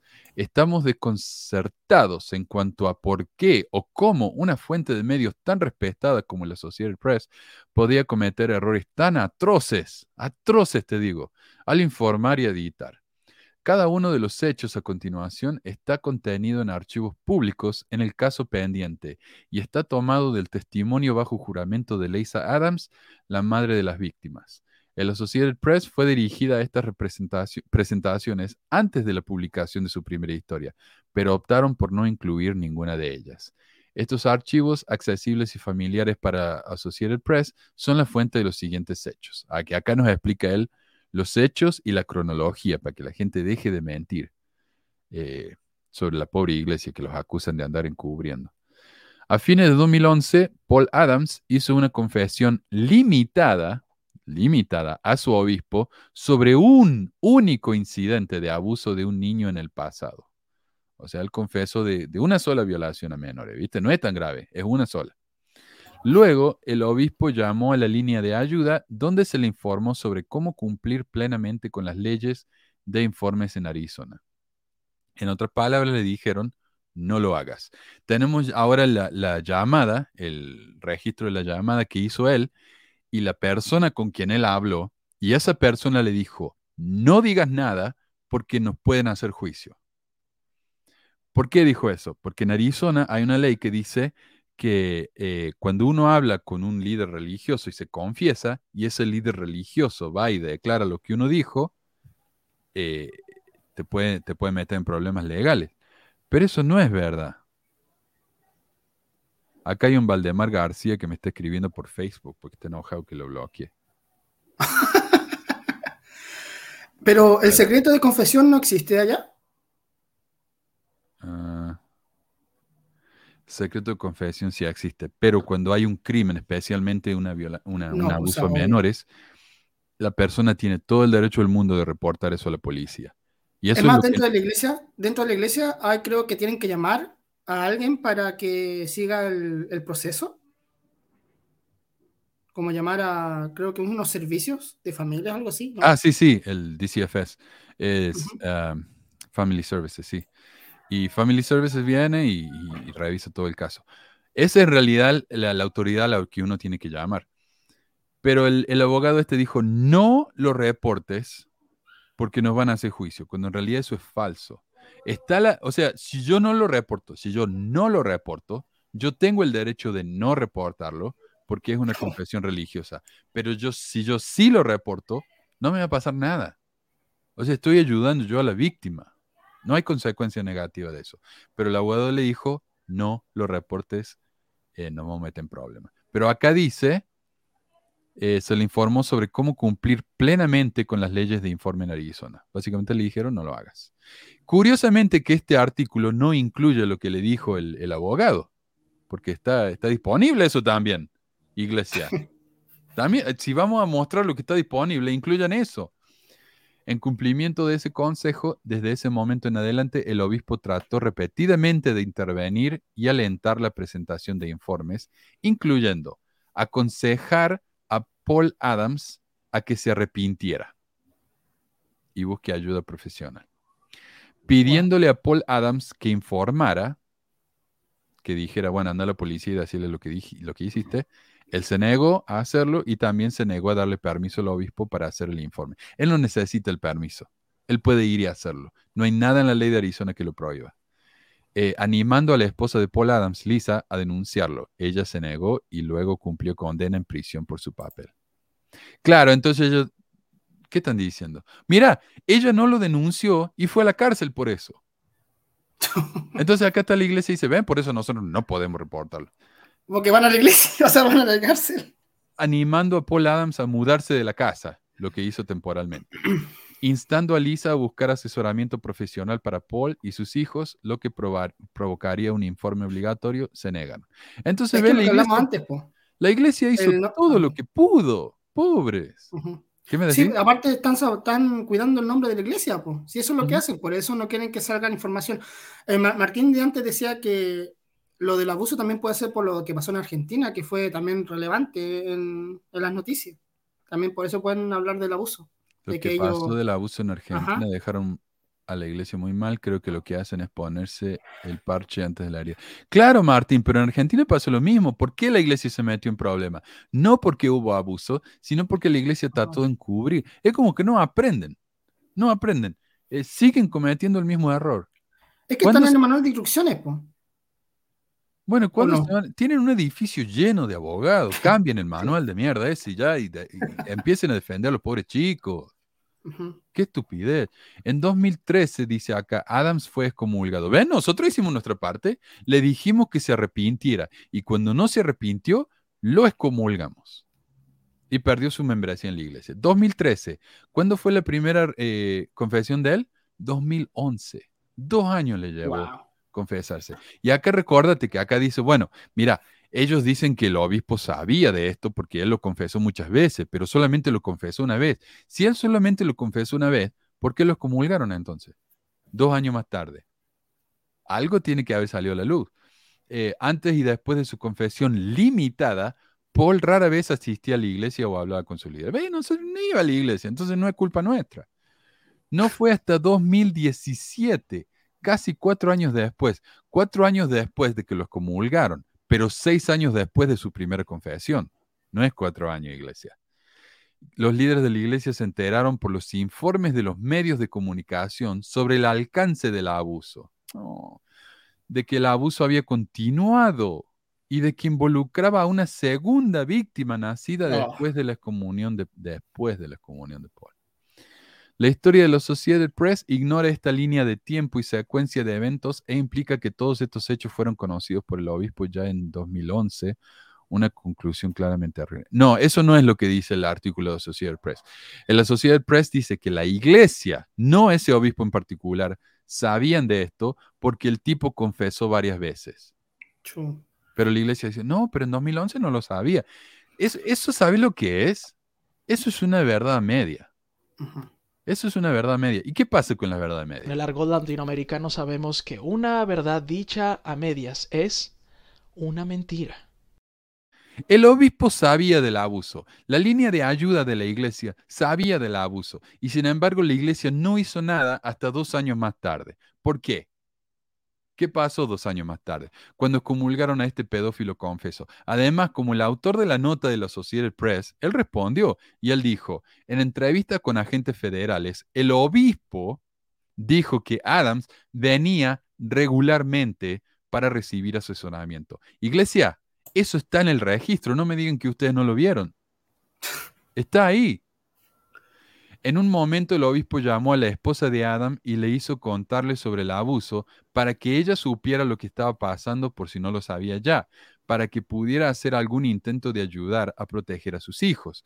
El obispo les dijo a los agentes, según Resendes, mientras continuaban estas sesiones de asesoramiento, uno de los propósitos era ver si el abuso había cesado. O sea, lo siguieron entrevistando, le siguieron preguntando y él siguió confesando.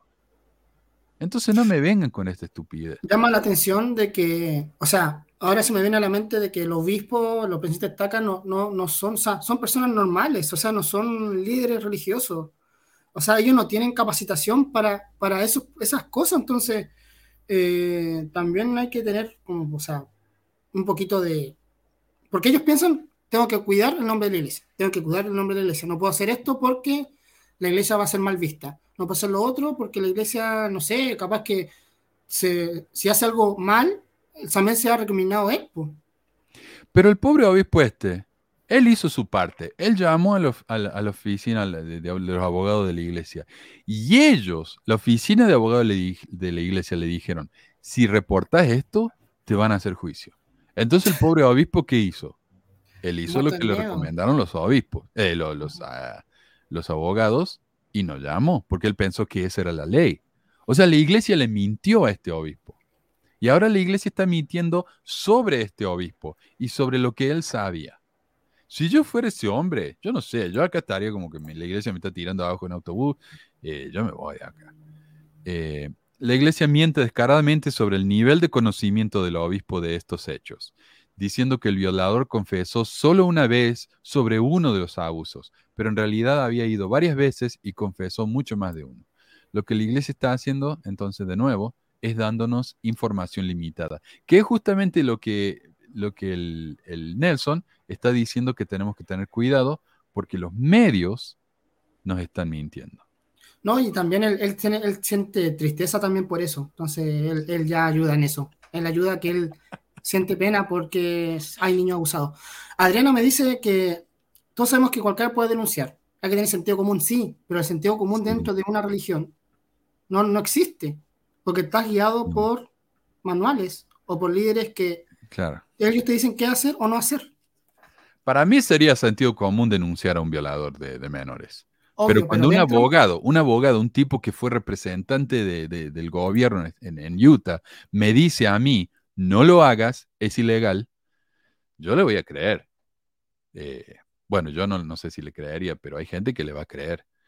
Pero recordemos entonces, él dijo, el torrente de información que tenemos al alcance de la mano hace que sea cada vez más difícil determinar lo que es verdad. Bueno, Nelsoncito, especialmente si me das información fragmentada, ¿verdad? Eh, Adrián lo que dice, mira, dice, cuando yo era secretario de la estaca, el presidente me dio su clave y no aguanté la curiosidad y vi sus registros.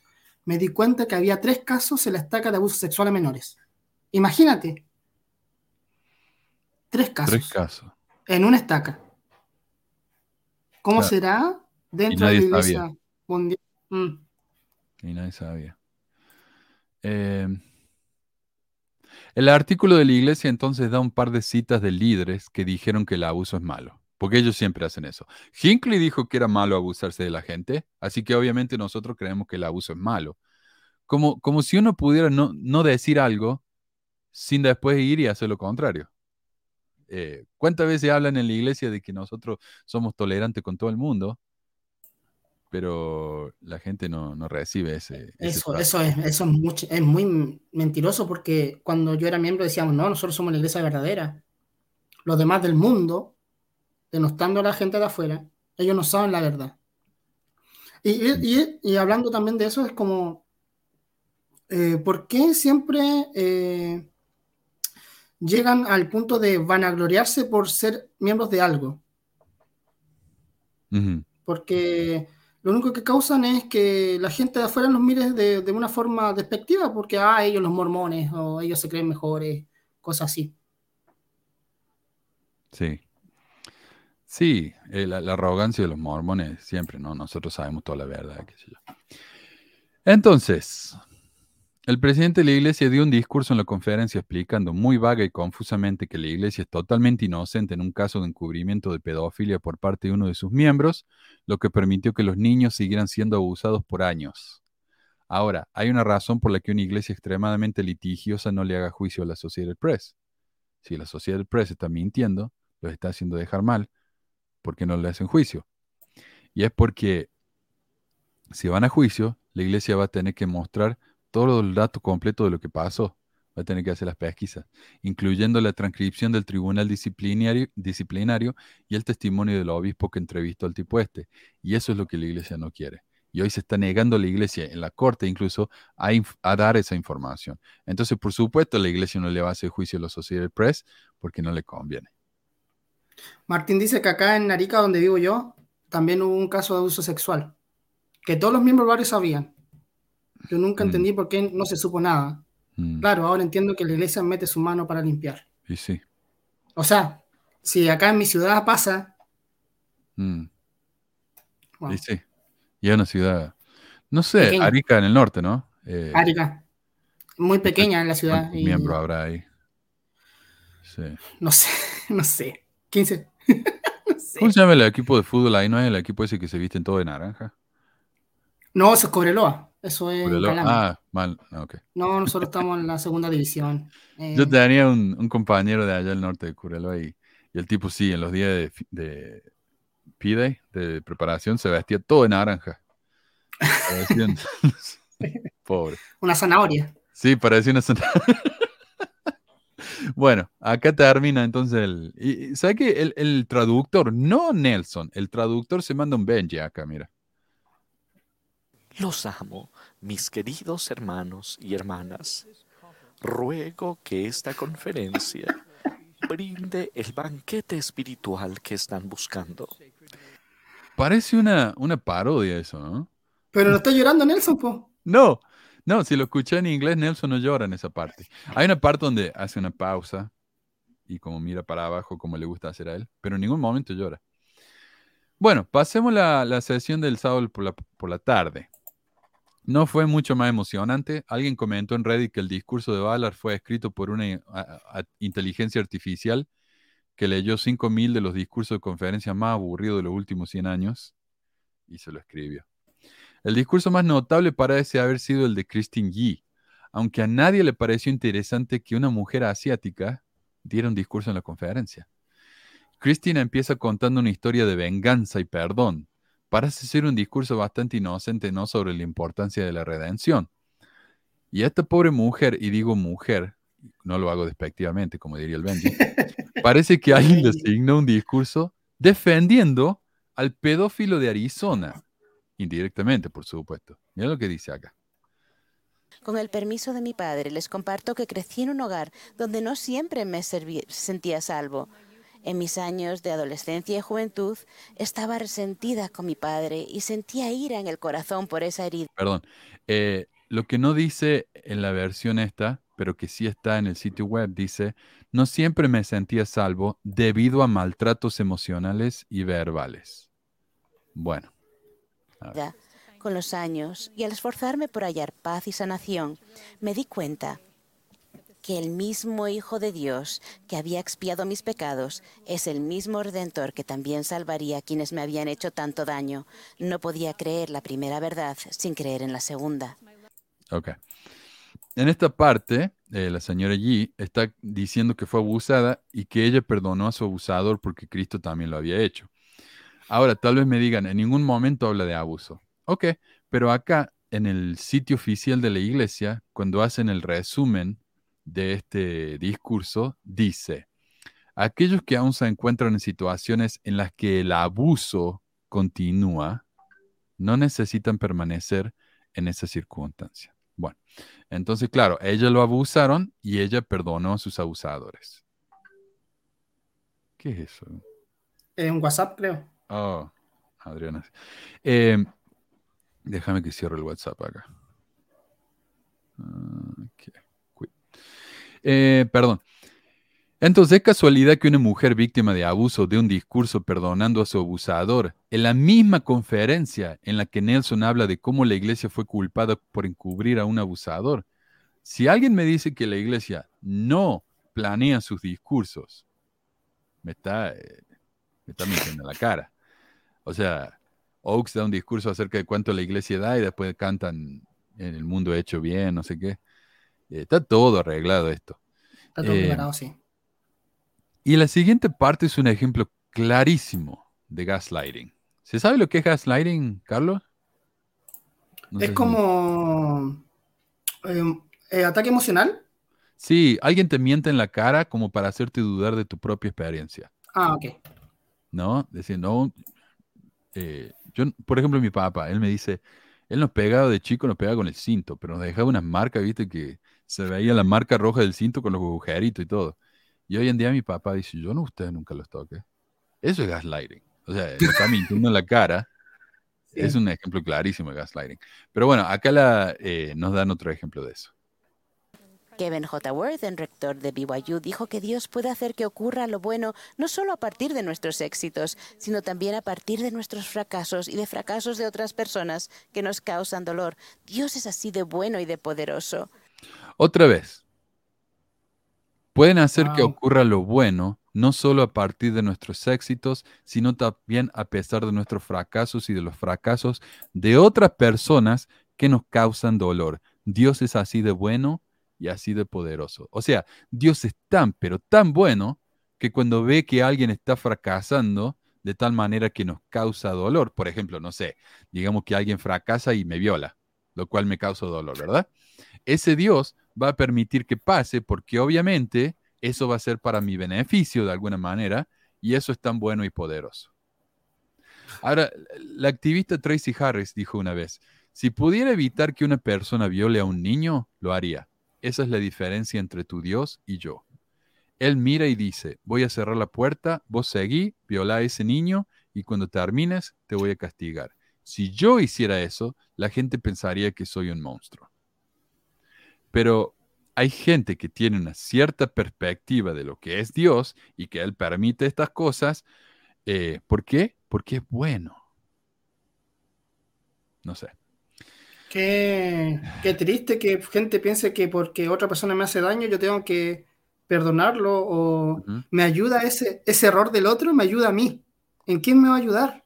Sí. No hay, no hay, con- No. no hay consecuencias No, eh, buenas trauma, respecto al daño. El, trauma mental que me va a dejar eso, ¿cómo, me ayuda a mí eso? Eh, a ver, Martín dice, Carlos, yo también soy de Arica, ¿me conoces? Yo era famoso en la iglesia en ese tiempo. Ah, Sí, sí, Martín, te conozco. sí, sí. Pues no puedo dar más Eh, información. Eh, dice Martín, a mí un miembro, una historia larga que puedo compartir después de homofobia, el obispo me instó a no denunciar el hecho, si bien no fue gravísimo, pero la iglesia siempre trata de limpiar su imagen.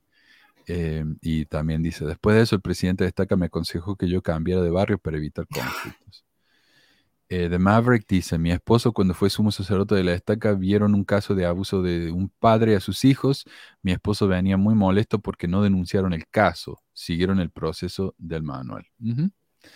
Julia dice, ahora que se sabe que los obispos quieren que les platiquen a detalle los abusos y se los contaron varias veces, entonces, ¿al obispo se- le gusta escuchar o qué?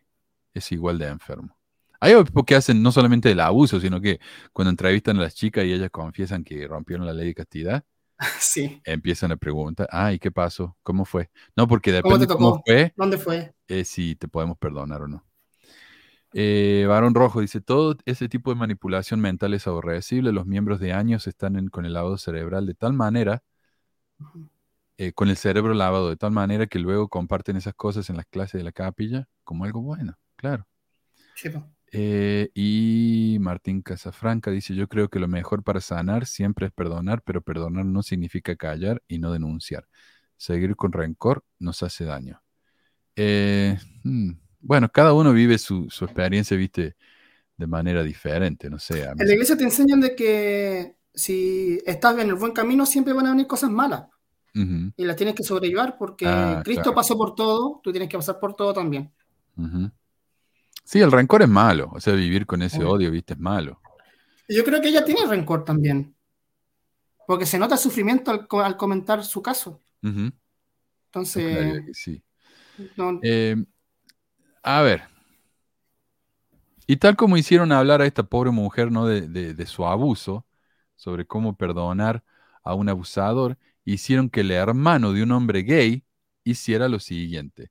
En una, en una lista de cosas difíciles que tenemos que pasar por la vida, incluyo esto.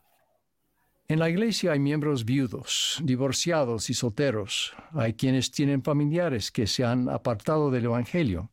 Hay personas con enfermedades crónicas o problemas económicos. Miembros que sienten atracción hacia personas del mismo sexo. Miembros que se esfuerzan por vencer adicciones o dudas.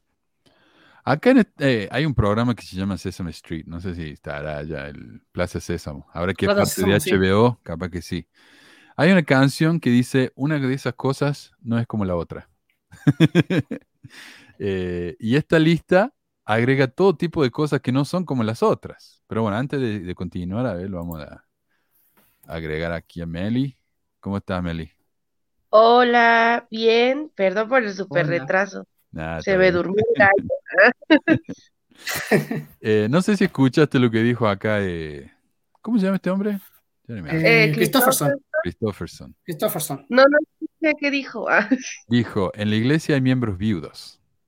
Son las, la- las cosas duras Ah. que uno tiene que pasar. Viudos, divorciados y solteros. Oh, A mí me parece que ser viudo no es lo mismo que ser soltero. O sea, yo soy viudo, se me murió eh, mi, mi esposo, mi esposa, es durísimo. Pero si nunca me cante, me casé, tal vez porque no quiero casarme, no sé. Hay quienes tienen familiares que se han apartado del evangelio. Eso obviamente es una tragedia tremenda, ¿no? Hay personas, Ay. personas con enfermedades crónicas o problemas económicos. Ok, eso puede ser muy duro. Miembros que sienten atracción hacia personas del mismo sexo. Uh, Wow. el mismo problema, igualito que una enfermedad crónica. ¿Qué, proble- qué problemón? Y este es el problema también. Cuando una persona dice, él siente atracción hacia el mismo sexo, nos está diciendo, claro, no le gusta la mostaza, le gusta el ketchup. No le gusta este programa, las películas de terror, le gustan las ro- comedias románticas. Es una predilección. No es que yo sea gay, es que yo tengo una atracción, nada más, algo que se puede Ah, cambiar. claro. Tal Sí, vez sí, mañana sí. me empiece a gustar la mostaza, quién sabe, ¿no? Eh, entonces, él está negando la identidad de esa gente. A pesar de que este hombre tiene un hermano gay, que escribió un libro acerca de lo que es ser gay. Y acá estamos en la conferencia, años después, diciendo este tipo de pavadas. Otra cosa, miembros que se esfuerzan por vencer adicciones o dudas. ¿Cómo son lo mismo esas dos cosas? Como Bueno. que puso todo en un mismo saco. La, la duda te lleva a la adicción, mano, porque así te hacen sentir, ¿no? O sea, si tienes dudas, eventualmente vas a acabar adicto, obviamente, porque vas a tener el rumbo de todo. Si no duda de tu Yo desde va, a terminar en una esquina con una jeringa en el brazo. Sí, yo de que me Eh. fui de la iglesia soy adicto a la Coca-Cola. Uh, yo no sé a qué soy adicto. Candy Crush, no sé. Eh,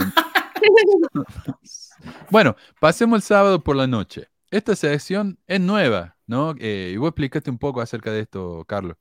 Yo ya estoy mareado con todos los cambios, ¿no? Pero esto es como alguien lo resumió en Reddit. Hace cinco años había una sesión de mujeres la semana anterior de la conferencia. O sea, aparte. Y luego una sesión de hombres el sábado de la conferencia por la noche. Más tarde, hace cuatro años, cambiaron para que abril tuviera una sesión de mujeres el sábado por la noche y octubre tuviera una sesión de hombres. Luego anunciaron hace dos años que no iban a tener una sesión de sábado por la noche para nada. La gente celebró demasiado rápido y con demasiado ruido el que había dos horas menos, por lo que regresaron como otra sección general para castigarnos a todos.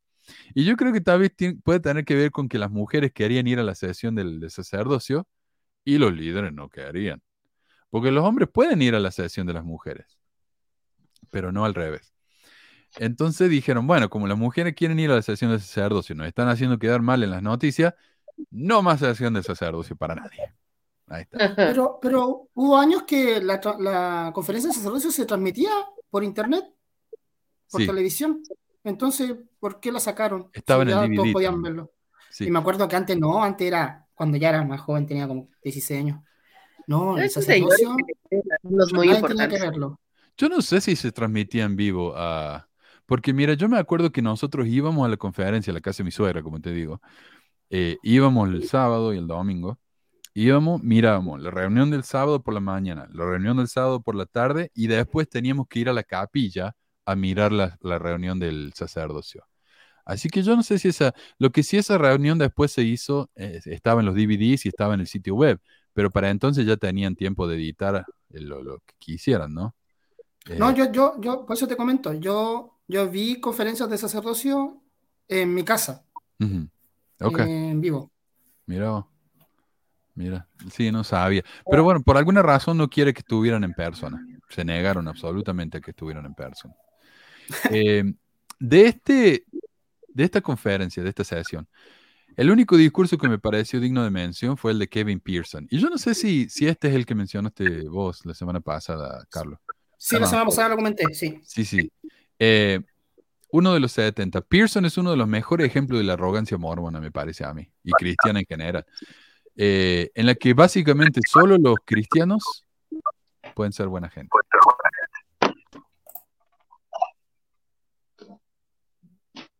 Ah, no sabía si quería. Ah, no sabía si quería. No te ha costado. Jesús es Cristo, el Hijo del Dios viviente.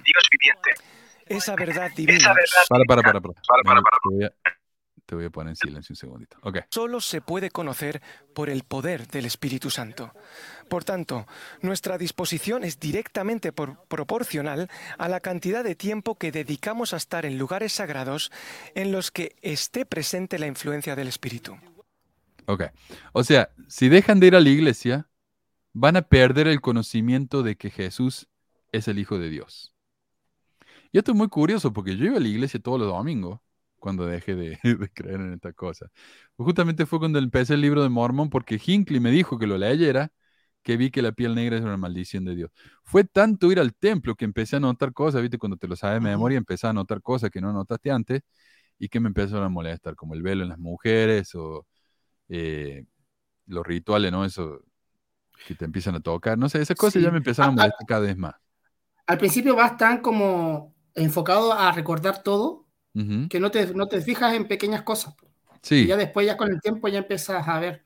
Y él, y él habla de más, es como siempre nos decían los miembros, entre más luz, más condenación. Claro. Pero bueno, vos sabes que si no, si no, ah, si no vas a estos lugares, o sea, la capilla, se te va a perder ese conocimiento. Y era vos que mencionaste hoy que, que es importante ir ir. Ah, sí me mencionaba que la conferencia la, la, pasan por la tele, pero te piden que vayas a la capilla, mira. Sí. Porque está el, tema de la congregación, es importante. Es importante, sí, sí. Mucha gente cuando yo decía, no, quiero verla en mi casa, me decía, no, tienes que venir para la congregación, para, para compartir con los santos. y Pero la realidad es que la mayoría, al menos en, donde queda mi estaca, sí faltaban. O sea, solo iban a la de los el domingo en la mañana pero todas las demás estaban siempre casi vacías. Sí, sí, es verdad. De hecho, en mi estaca solamente daban la del domingo en la mañana, porque nadie más iba a las otras. Y como dice acá, descifrando mormonismo, yo me bauticé en 1991 Yo me bauticé en el 90. Y veíamos la conferencia un mes después en una cinta de casa. Entonces, vos ibas el domingo, veías la sesión del domingo a la mañana y luego el resto, si querías, lo veías en el, en el cassette. Sí, así es. Em, y por eso para mí siempre la sesión del domingo para mañana, era- de la mañana, era la sesión. Y el resto eran como extras. Es que siempre decían que el- la conferencia del domingo en la mañana era como el que hablaba el profeta y que iba a decir algo importante. Siempre decían eso, que el, el domingo en la mañana el profeta es el último que habla y siempre daba una noticia importante, un templo, Sí, cosas así. claro. Dice Ursi, una vez ingresé a la conferencia de varones y todos me miraron rarísimo. Pecado, pero igual me quedé porque mi argumento fue todos somos iguales y en realidad no tenían argumento para que salga. Y sí. Y bueno, dicen que las mujeres participan del sacerdocio, así que lo que le digan a los sacerdotes es relevante para las mujeres. Pero es que, es que durante todos los años que estuve como miembro activo, nunca dijeron algo relevante en el sacerdocio. nunca, nunca. Siempre eran como discursos normales nomás. Solamente que estábamos todos los hombres, nomás y cantábamos, somos llamados a servir o otras cosas. Sí. Ah, mi estaca ya nadie iba a la capilla en las conferencias. Mm. La mía sí lleva mucha gente. Eh, tenían que abrir el gimnasio. Para que entráramos todos. Pero era toda una estaca entera. O sea, ese sería el tamaño de, de dos barrios normales, según los registros. Bueno, veamos qué más dice el maestro este. A ver. También podríamos decidir cambiar nuestra fuente diaria de noticias por las palabras de Cristo en las Santas Escrituras y por las palabras proféticas de sus profetas. Qué interesante, ¿no? Dos veces ya en la conferencia nos dice que tengamos cuidado con las noticias. Básicamente nos dicen no crean en las noticias. Como diría Trump, el fake news son los enemigos de la gente. Eh, Es esto que es un- últimamente les han quemado mucho las noticias, ¿no? Decirlo de nuevo, Melike. Que últimamente los han quemado mucho las noticias. Sí, claro, Ah, claro, le- claro. Se- han salido series, documentales. Bueno, y, y el Associated Press que hizo ese reporte Ah, sobre el, el abuso. No, eh, eh, la iglesia no está quedando bien, no está quedando bien. Ahora, el doctor Robert Lifton, famoso porque es el primero que hizo los estudios grandes, eso del control mental y lo que es una secta y todo eso, escribió en su libro Reforma del Pensamiento y la Psicología del Totalismo que el control de la comunicación dentro del entorno del grupo resulta en un grado significativo de aislamiento de la sociedad circundante. Cuando los no miembros son etiquetados como ignorantes, no espirituales, satánicos, etc., los miembros del grupo concluyen que los de afuera no tienen nada que valga la pena enseñarles. Por lo tanto, es poco probable que los miembros busquen información fuera del grupo. Entonces, claro, acá vienen los mormones, ven esto, se espantan y me dicen que soy un anticristo, que soy un corior. Eh, a la iglesia los hacen quedar mal en las noticias. ¿Y cuál es su respuesta? No vean noticias. Entonces, reemplacen las noticias con el estudio de las escrituras. O sea, más hermetismo, más control de la información. Típico, típico eh, tácticas sectarias. Vos sabés que, otra cosa también, cuando yo era eh, chico allá en Argentina, se contaba mucho la historia de que durante la guerra, nunca decían qué guerra, me imagino que habrá sido la, la Segunda Guerra Mundial, eh, cuando uno quería eh, limitar el poder de ayuno de reyes, como dice Adriana, claro, eh, ayuno de reyes, redes, perdón, también tuvimos eso. No, dejen de revisar las redes sociales, sí. Eh, ¿Qué iba a decir? Ah, en la guerra, para, para limitar el poder del enemigo, lo que uno hacía era eh, romper los medios de comunicación. Por ejemplo, los telegramas, rompíamos los postes de telegrama, lo que fuera. Entonces esa persona quedaba incomunicada y ahí es donde el enemigo los podía atacar más fácilmente. Eso se utilizaba en la iglesia para decir es importante orar. Cuando el enemigo, el diablo, eh, quiere tentarnos, ¿qué va a hacer? Va a hacer que dejemos de orar. Pero ahora que lo vemos diferente, podemos decir, bueno, lo que hace la iglesia es, quieren que nos cortar nuestra línea de comunicación con el mundo exterior para que nos mantengamos sumisos y se nos controle fácilmente. En una feliz ignorancia, ¿no? O sea, sea feliz, sea mormón, el equivalente a no te enteres de nada y bendita ignorancia. Sí. Sí, no, es, eso es muy típico de, lo- de los medios de control. ¿Qué me decía? O quédate con lo que nosotros te decimos. Lo que hace Benji en la noche de hogar, po. Benji cuenta la historia, Mm, pero no completamente. quedémonos con que es verdad, como diría él. Ajá. Quedémonos con que es verdad. Eran besitos y abracitos, ¿se acuerdan? ¿Cómo me gusta eso? Ah, tendría que ser la, la nueva introducción del, del programa. Bueno, a ver, a ver qué más. Vivimos en una época sin precedentes, predicha desde hace mucho tiempo por profetas de la antigüedad.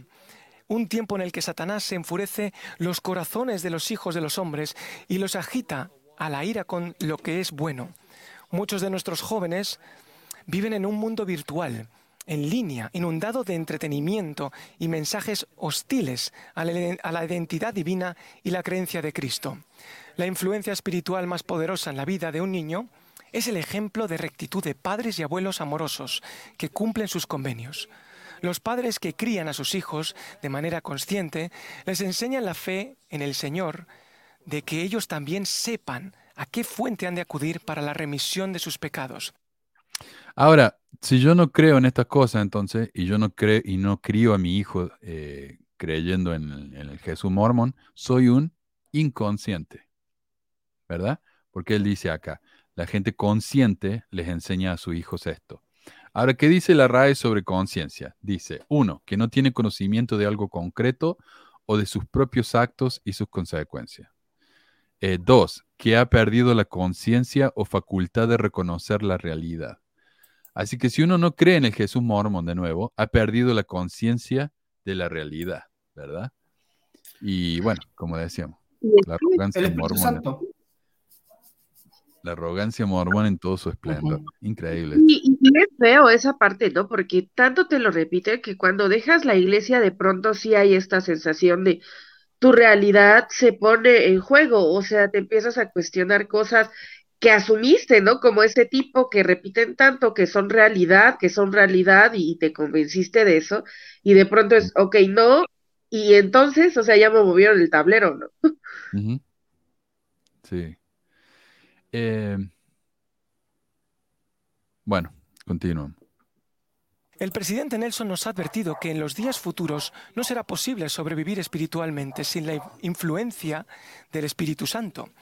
Esta es una clara e inequívoca advertencia de que preparémonos nuestra lámpara y aumentemos nuestra reserva de aceite espiritual. ¿Estamos todavía dispuestos a seguir a los profetas vivientes? Eh, y el discurso de este hombre en particular repite varias veces que tenemos que seguir a los líderes. En una parte dice, bueno, tenemos que seguir a Jesucristo, pero por medio de sus líderes, de los líderes de la iglesia, eh, de sus profetas. Lo que en resumen nos dice que tenemos que seguir siempre a los profetas porque ellos saben la voluntad de Dios en todo momento. ¿Y cómo sabemos nosotros que los profetas saben la voluntad de Dios en todo momento? Porque los profetas nos lo dicen, obviamente. Eh, según el doctor Brad Sagarin, uno de los síntomas de la influencia sectaria es la inhabilidad o la, no sé si es una palabra, de tomar decisiones sin consultar a un líder sectario o gurú. Inhabil- ok. Una de las señales de dependencia de un líder es la pérdida de autonomía personal. O como se nos decía en la iglesia, cuando el líder habla, el pensamiento está hecho. Este hombre, yo no sé cuál es su, su intención con este discurso, o sea, no, no sé cuál es su ángulo, pero me parece a mí que es eh, simplemente decirle a, lo- a los profetas, soy uno de ustedes. ¿ah? Eh, yo estoy viendo una serie ahora que se llama The Great, que es sobre Caterina la Grande de Rusia. Y el esposo, el Peter, tiene que elegir a un nuevo líder de la iglesia porque se murió el anterior. Y tiene a cuatro patriarcas. Y les pregunta a los patriarcas, eh, eh, preséntate por favor. Dice, bueno, yo soy tal y tal, y para mí eh, usted es Dios, Dios es usted, y uh, es a quien tenemos que servir. Y el otro dice, bueno, usted, yo veo los ojos de, eh, yo veo eh, el alma de un rey en usted, en sus ojos. Así, ¿viste? O sea, todo lo que hacen es seguir diciéndole al, al emperador, no sé qué miércoles, creo que emperador, eh, lo grande que es él, ¿no? Para que lo elijan. Y me parece que acá este hombre está haciendo más o menos lo mismo. Miren, los, los profetas son lo más grande que hay, escúchenlos, síganlos. ¿Ah? Sigan al profeta. I- Igual un día puedo ser yo uno, ¿no? Tienes que claro, pasar por 15 primero. claro, Tienes que matar a 15. ya me estoy poniendo viejo, así que pónganse las pilas. Eh, y bueno, esa, era- esa es la reunión del sábado. La- capaz que la semana que viene hablamos el, el domingo, vamos a ver cómo va. Eh, no sé si tienen algún otro comentario, yo ya no tengo mucho más. Eh, si no, podemos pasar a estos dos comentarios que nos han hecho acá. Sí, no. No, ok. Eh, Barón Rojo dice, los mormones defendiendo a Bednar y aceptando el libro segundo Nefi, plagio completo de Isaiah. Ah, claro. Entonces, ¿cómo nos vamos a quejar de que Bednar hizo plagio cuando José de mí plagió el libro entero? Eh, más o menos, ¿no? Eh, y Carla Adame dice, ¿alguien me puede ayudar a quitar mi nombre de la corporación mormona? ¿Cómo se hace la carta? Eh, esta es una pregunta que me llega muchísimo. Es la pregunta probablemente más popular que, que recibo por, por todos los medios, por WhatsApp, por Facebook. Y les quiero mostrar acá. Y quiero mostrarle varias cosas del sitio nuestro, como para que lo conozcan un poco más. Eh, lo voy a compartir acá. Mm, ¿Dónde está? ¿Cómo se comparte? No veo el, el botón de compartir. ¿Qué pasó? Ah, ahí está. Eh, me han cambiado el nombre. Sí, ahora dice actual. Actual dice, sí. Ajá. Ahí está. Eso es pesquisamormonas.com o pesmor.com. Si van acá, por ejemplo, quieren ver la referencia del programa de la semana pasada, hagan clic ahí y ahí está. Todos los links, las referencias. Si es de un libro, está la página del libro y ese tipo de cosas. Y si van aquí arriba, donde dice cómo borrar el nombre de la iglesia, a mí me hace problema. Me dice que, que la conexión no es privada. No sé por qué, porque es, de un sitio al que yo le pago, no sé. Eh, a ver. ¿Cómo miércoles hago? Bueno, pero eh, fíjense ustedes, si le hacen clic ahí, los va a llevar. Y ahí yo tengo... eh, oh, puedo ir, ok. Ahí yo tengo eh, ejemplos de cartas. A ver si lo puedo abrir acá. Esto viene de un sitio que se llama mormonresignation.com. Les explico lo que tiene que incluir la carta, cómo mandarla. Tienen que mandar una, car- una carta a su obispo, porque si la oficina de la iglesia llama a su obispo y le dice, mira, tal y tal se quiere ir. ¿Lo conoces? ¿Sabes si sabes algo de esto? Y el obispo dice, bueno, sí, me, me mandó una carta a mí también, así que es verdad. Acá está la dirección si quieren mandar una carta, pero también lo pueden hacer por email. Ahí está. Siempre y cuando le manden una copia de la carta a su obispo, el email no necesita nada más que el texto del email. No necesita notario público ni nada de eso. Lo pueden hacer si quieren. Y acá tengo ejemplos de las cartas que pueden simplemente copiar y pegar. También lo pueden hacer por medio de Quit Mormon. Eh, ahí está. Pero en Quit Mormon sí necesitan eh, una carta certificada por el notario, no sé cómo se llama. Así que así se puede hacer. Vayan al sitio este, les digo, ahí tienen varios recursos que los pueden ayudar. Eh, ¿qué más? Titina dice, se terminaron las revelaciones. ¿Cuándo fue la última? Bueno, la última revelación, según nos los hacen querer ver, fue la proclamación para la familia. Eso fue la... Ah, ¿no fue, ¿no fue el de los hijos de matrimonio del mismo sexo? ¿Y cómo va a ser si ya lo borraron? Bueno, eso supuestamente fue una revelación, pero después ya se arrepintió. Casi revelación. Sí. Eh, Nelson dijo que fue una revelación, pero después dio cambio de opinión, así que tal vez no. Eh, May May dice, he notado que antes los discursos eran, sean fieles, el Señor los bendecirá, paguen sus diezmos, ellos nunca se incluyan. Eh, hmm, Lo que yo noto ahora, y, fíjense, incluso en el discurso del viejo este, el Pearson, cuando citan a alguien, es al profeta, constantemente. Citan a Nelson como si fuera la máxima autoridad del mundo. Raramente van a escuchar citarlo a Jesús. Licha dice, tiene uno que confiar en ellos sin que, sin los representantes, o en que ellos son los representantes de Dios, solo porque ellos lo dicen, ya que no escuchamos la voz del mismísimo Dios. Dice, no, pero Licha, si vos orás y le preguntas a Dios, Él te va a decir. ¿No sabía vos?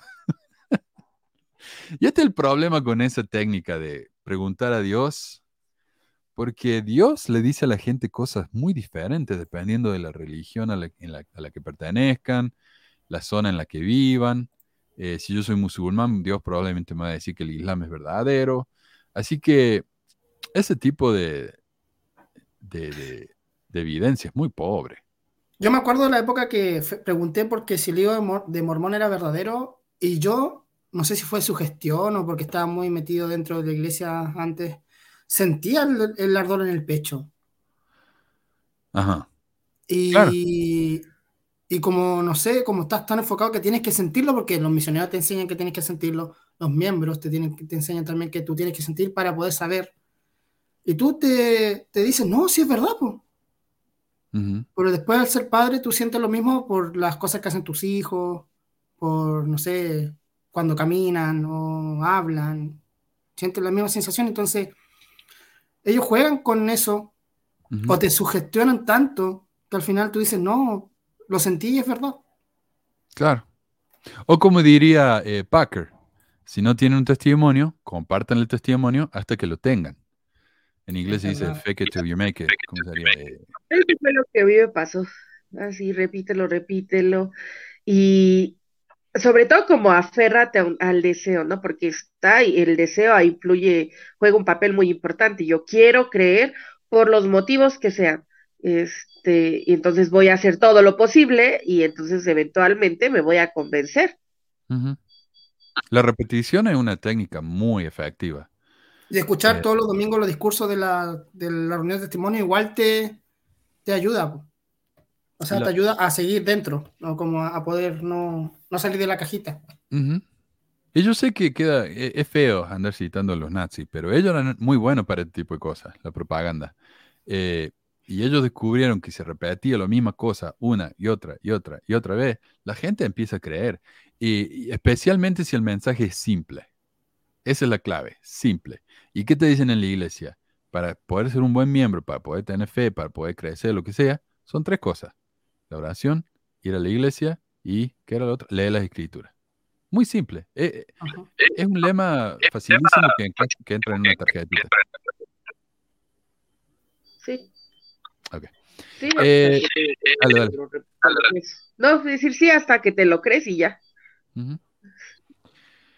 Carmen lo dice, la última revelación fue del 2015 y los hijos de LGBT, Rusty dijo que fue revelación, dijo que fue revelación, sí, sí, sí. Eh, él es el primer profeta, después de José Smith, creo yo, y Brigham Young, que él habla de sí mismo como profeta. Y por eso me sorprende que ahora digan que José Smith fue un presidente nomás. Eh, ok. Eric dice, la primera revelación fue cuando Joselito tenía 14 añitos, estaba solo en una arboleda, según Joselito había que creerle, por supuesto lo inventó 10 años después, tipo cuento. Es Adriana, si no tienes un testimonio, actúa como si lo tuvieras, me decía. Y Henry Carmona Enríquez dice, Dios les ama hermanos, en vez de criticar, busquen a Dios a la manera que ustedes se sientan cómodos en escuchar el Evangelio de Dios, Jehová y Jesucristo. Bendiciones. Claro, el problema, Henry, es que yo creo en el Flying Spaghetti Monster y según mi fe, yo tengo que hacer esto, no me queda otra. Así que, lamentablemente. Y nosotros somos los seguidores de Manuel, así que hacemos lo que él Oh, hace. no. bueno.